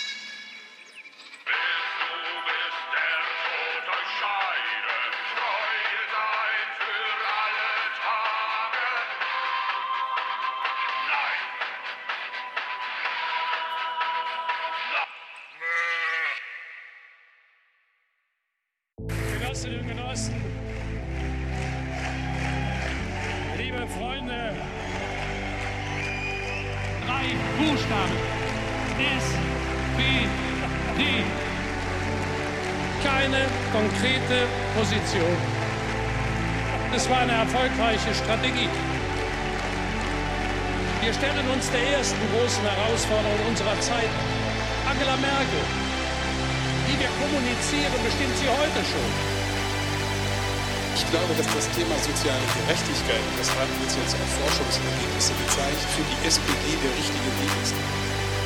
Nein, auch hier wollen wir ein undemokratisches System. Wir handeln entschlossen und wir handeln jetzt.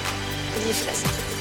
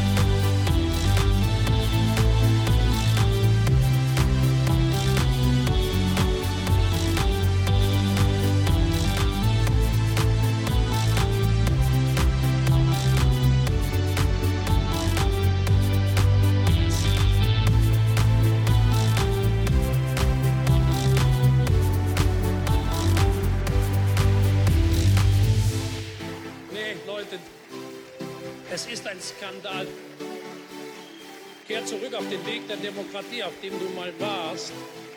Lasst uns alle Kräfte mobilisieren, dass diese Leute nämlich nicht dem nächsten Deutschen Bundestag angehören. Das ist doch ein Ziel, für das man kämpfen kann. Was für ein perverses System.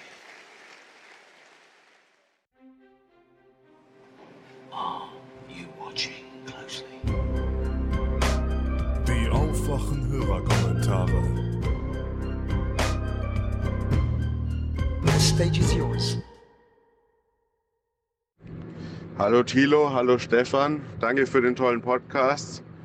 Mein Name ist Matthias, ich bin Bauer und habe das auch studiert und der Kommentar kommt vom Traktor und zwar kurz zu Glyphosat. Wegen der Kürze natürlich etwas vereinfacht. In Deutschland gibt es praktisch keine gentechnisch veränderten Pflanzen, die von Bauern angebaut werden. Und Glyphosat wird hier meistens vor der Aussaat benutzt, sodass kein Unkraut mehr auf dem Acker steht. Der Vorteil dabei ist, dass man auf das äh, Pflügen verzichten kann. So gibt es weniger Erosion, der Boden speichert mehr Kohlenstoff und laut eigener Erfahrung vom eigenen Betrieb in Böden, die nicht äh, durch Pflügen gewendet wurden und stattdessen mit Glyphosat gespritzt wurden, äh, gibt es sogar meistens mehr Regenwürmer im Boden zum Beispiel. Also das Ganze ist doch ein bisschen komplizierter, glaube ich. Wenn, äh, wenn auch es natürlich nicht gut ist, dass man so abhängig von einem Konzern wie Monsanto ist und der das so dominiert. Aber es ist dann doch, hat doch noch etwas mehr Seiten, als in der Öffentlichkeit diskutiert wird. Und das zeigt auch wieder das Problem, dass es hier kaum um Inhalte und Fakten geht, sondern nur um politische äh, Spielchen hin und her, auch in den Nachrichten, sodass sich hier nie mit den äh, Fakten äh, beschäftigt wird. Natürlich trotzdem, wenn es so krebserregend ist, wie manche Studien anscheinend sagen, äh, kann man natürlich trotzdem über ein Verbot nachdenken, wobei da auch die Frage ist, wie klar das denn wirklich ist. Also vielen Dank, macht weiter so, ciao. Hallo, lieber Aufwachen-Podcast. Ich möchte eine Kleinigkeit sagen zum Thema äh, Glyphosat oder Roundup, wie Stefan es richtig bezeichnet hat in der letzten Episode und ein paar Sachen äh, klarstellen im, im Zusammenhang damit. Also ich bin ein Landwirt und ich habe Glyphosat schon seit mehreren Jahren nicht mehr benutzt. Und im Allgemeinen wird Glyphosat auch nicht als selektives Pflanzenschutzmittel benutzt. Das ist, das habe ich noch nie gehört. Das habe ich das erste Mal gehört von Stefan. Vielleicht gibt es das heute, aber eigentlich wird es eher dazu benutzt, den Acker nach der Ernte komplett abzuspritzen, um ähm, vor allem in Monokulturen die Unkräuter, äh, die immer wieder nachwachsen, praktisch äh, unselektiv zu behandeln, also alles, alle Pflanzen abzutöten. Und, oder teilweise auch mit der äh, Rückenspritze, also von Hand in Wiesen oder so, spezielle Unkräuter rauszuspritzen, die man sonst nicht behandeln kann. Und dass die Landwirtschaft davon abhängig ist, von Glyphosat oder Roundup, das ist auch zumindest in meiner Branche und in meiner Umgebung nicht so, äh, ist völlig irrsinnig, weil normalerweise kann man die meisten Dinge, vor allem wenn man eine mehrgliedrige Fruchtfolge hat, auch mit selektiven Pflanzenschutzmitteln behandeln. Und also ich persönlich fühle mich da nicht in den Greifen von Monsanto oder in den Krallen. Ähm, ja, und so, ich finde, dass es kann sein, dass es in anderen Gebieten, in wo halt zum Beispiel Mais ähm, in Monokultur angebaut wird, eine wichtigere Rolle spielt. Für mich persönlich aber spielt es überhaupt keine Rolle. Und deswegen ist die Diskussion auch vielleicht auch nicht ganz fair geführt. Äh, ich könnte darauf auf jeden Fall verzichten. Viele Grüße. Hallo Tilo, hallo Stefan, hier spricht die Sina. Ich schicke euch diese Nachricht aus Köln. Und ähm, ja, ich wollte erstmal Tilo gratulieren zu seinem Afghanistan-Einsatz. ähm, ich finde es richtig gut, dass ihr das macht und ich finde auch, ihr habt das echt gut geregelt. Ähm, ja, das erstmal als erstes. Ähm, ich muss auch sagen, es hat vielleicht ein bisschen meine Einstellung zu dem Einsatz verändert. Ich wäre normalerweise auch für komplett abziehen gewesen, aber ja, wenn man dann hinfährt, dann denkt man sich schon, also einfach nur abziehen ist auch nicht richtig, muss dann wenigstens mit einer Exit-Strategie gehen. Also ich muss sagen, dass ich jetzt ein bisschen, ein kleines bisschen unentschlossener bin als vorher. Vorher war ich sehr entschlossen. So, was ich eigentlich sagen wollte, vor allem zu dem Interview mit dem Herrn Stahl und den Interviews mit den äh, Soldaten und Soldatinnen, ähm, ich wollte einfach sagen, dass ich, ich bin Ethnologin und ich finde es einfach total peinlich, dass die seit 16 Jahren da Leute ausbilden und niemand die Sprache spricht. Das geht ja wohl gar nicht. Ähm, ja, da kann ich persönlich so ganz wenig mit anfangen.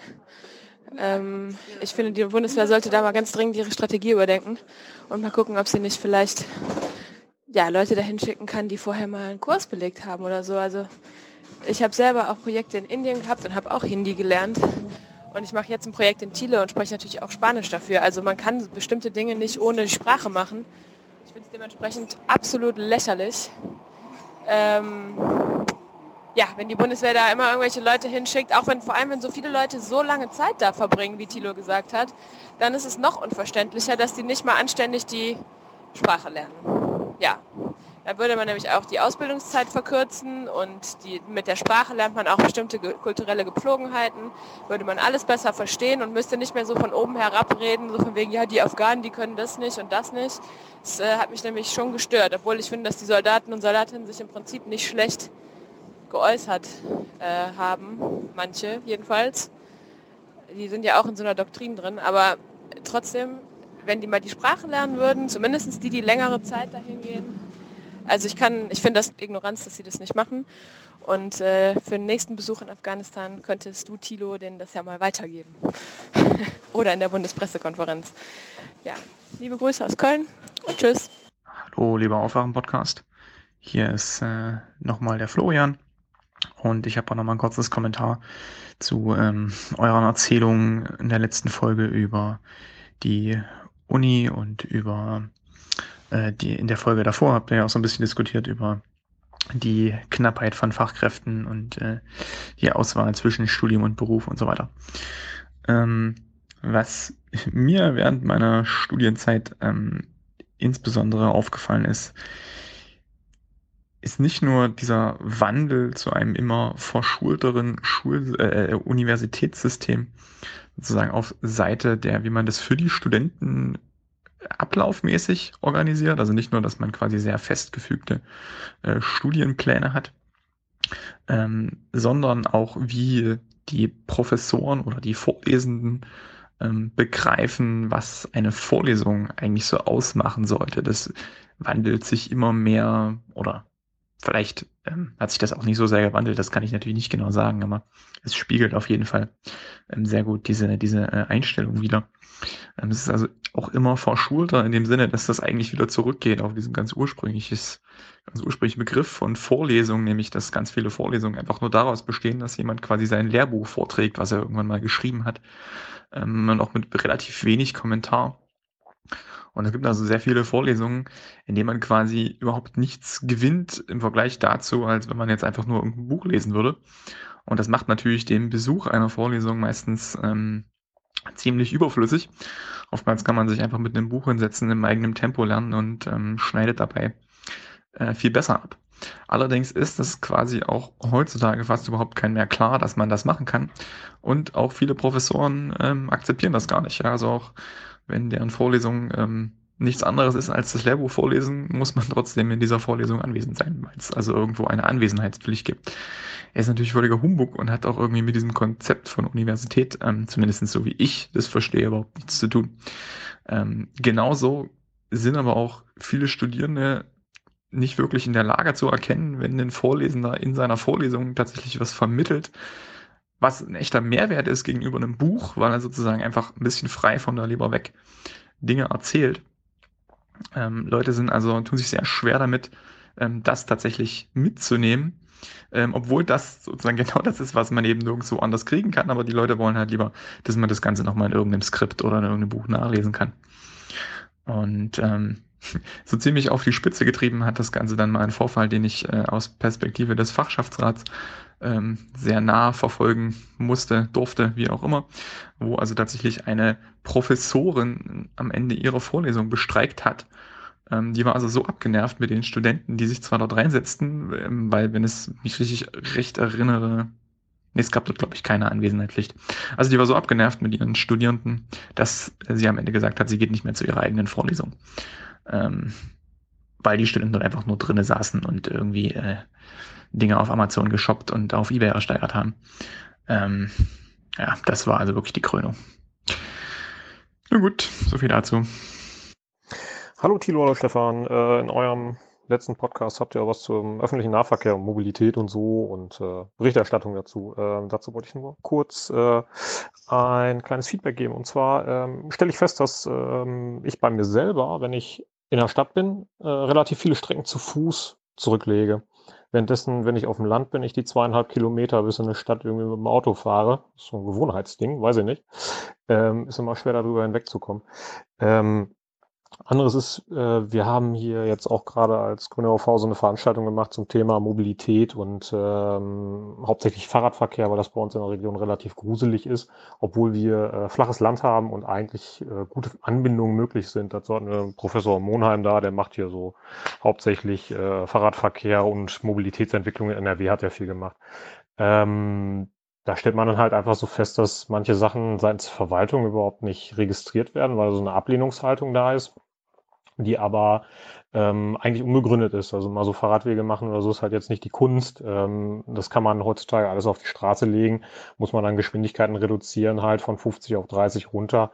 Und dann kann man Fahrradwege auf die Straße legen und muss dann halt diese Ängste abbauen, weil viele äh, ja Sonntagsradler nennt man die, die äh, hauptsächlich sonntags sozusagen bei Sonnenschein fahren, Angst haben, auf die Straße zu fahren.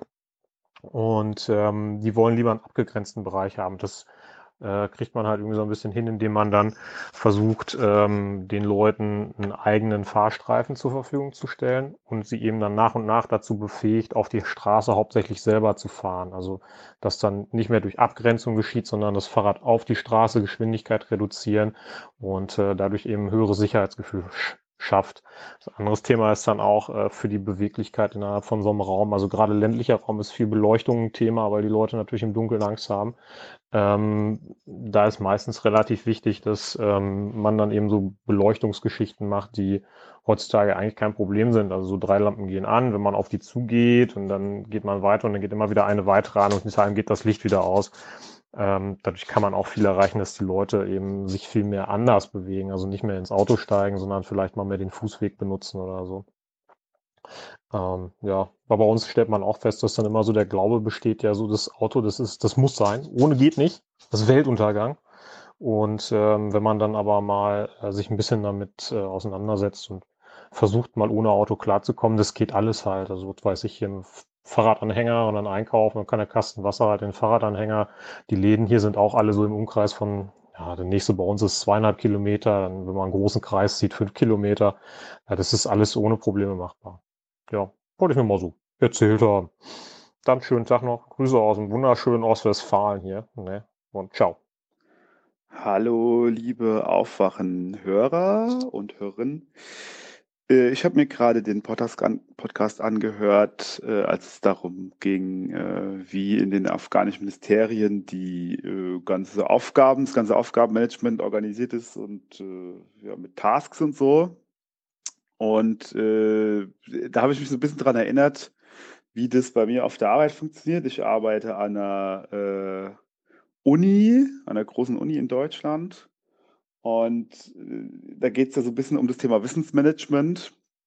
Und äh, dieses Projekt gab es bei uns in der Abteilung auch. Äh, es wurde dann allerdings aus Personalgründen äh, einfach eingestellt. Dann war irgendwie andere Sachen wichtiger und so. Und dann, ja, dann gab es das auf einmal dann nicht mehr. So das Projekt Wiki ist ja immer so eine Sache, das ist das eine. Und dann halt äh, sozusagen Aufgabenmanagement äh, das andere. Wie geht man mit Kundenanfragen um und so? Da gibt es ein System bei uns, aber das war ein ganz schöner Akt, das einzuführen, weil dann irgendwie die und die Anforderungen und hin und her und äh, die Leute schulen, dann gibt es irgendwie ältere Leute oder ältere Mitarbeiter, für die das sehr schwer ist, sowas irgendwie da zu lernen, sich da umzustellen und so. Das ist nicht ganz so einfach, das alles zu machen. Ähm, aber das ganze Thema, wie, wie macht man sozusagen Wissenslogistik und verhindert Brain Drain, wenn Leute äh, aus einer Organisation weggehen, die sozusagen und, und das kollektive Wissen schwindet, wenn du hast ein Team von Mitarbeitern, die wissen, die wissen gemeinsam, weil sie an einem Projekt arbeiten, wissen sie etwas darüber. Aber wenn jemand Neues dazukommt, dann muss der dieses kollektive Wissen erstmal sich aneignen oder angeeignet bekommen über das Team und äh, dann gehen ältere Mitarbeiter weg oder auch jüngere, die was angestoßen haben und es wird einfach nirgends niedergeschrieben und äh, ist sozusagen kein Kommunikationsstrom, ist nicht zu finden. Und dann geht wieder Wissen verloren und sozusagen da werden in den nächsten fünf bis zehn Jahren maximal äh, ganz, ganz viele auch mittelständische Betriebe äh, Probleme haben, dieses Wissen da zu behalten weil nämlich Leute dann weggehen und sich darum nicht gekümmert würde, was machen wir eigentlich mit Wissensmanagement? Haben wir irgendwie ein internes Wiki? Haben wir irgendwie ein Aufgabenmanagement, wo du nochmal dann gucken kannst, okay, was hatte dieser Mitarbeiter alles so für Tasks in Bearbeitung? Mit wem hat er da kommuniziert? Und ähm, ich kann nur jedem raten, der irgendwie in so einer Firma arbeitet und sich ein bisschen mit IT auskennt, äh, stoßt dieses Thema an, weil es wird einfach äh, nicht nur in Behörden, sondern auch in Organisationen und Unternehmen einfach äh, der Dealbreaker sein, ob man zukunftsfähig ist. Ja, da ist auch die Industrie 2.0. Wie kann man Wissensströme lenken und sichern?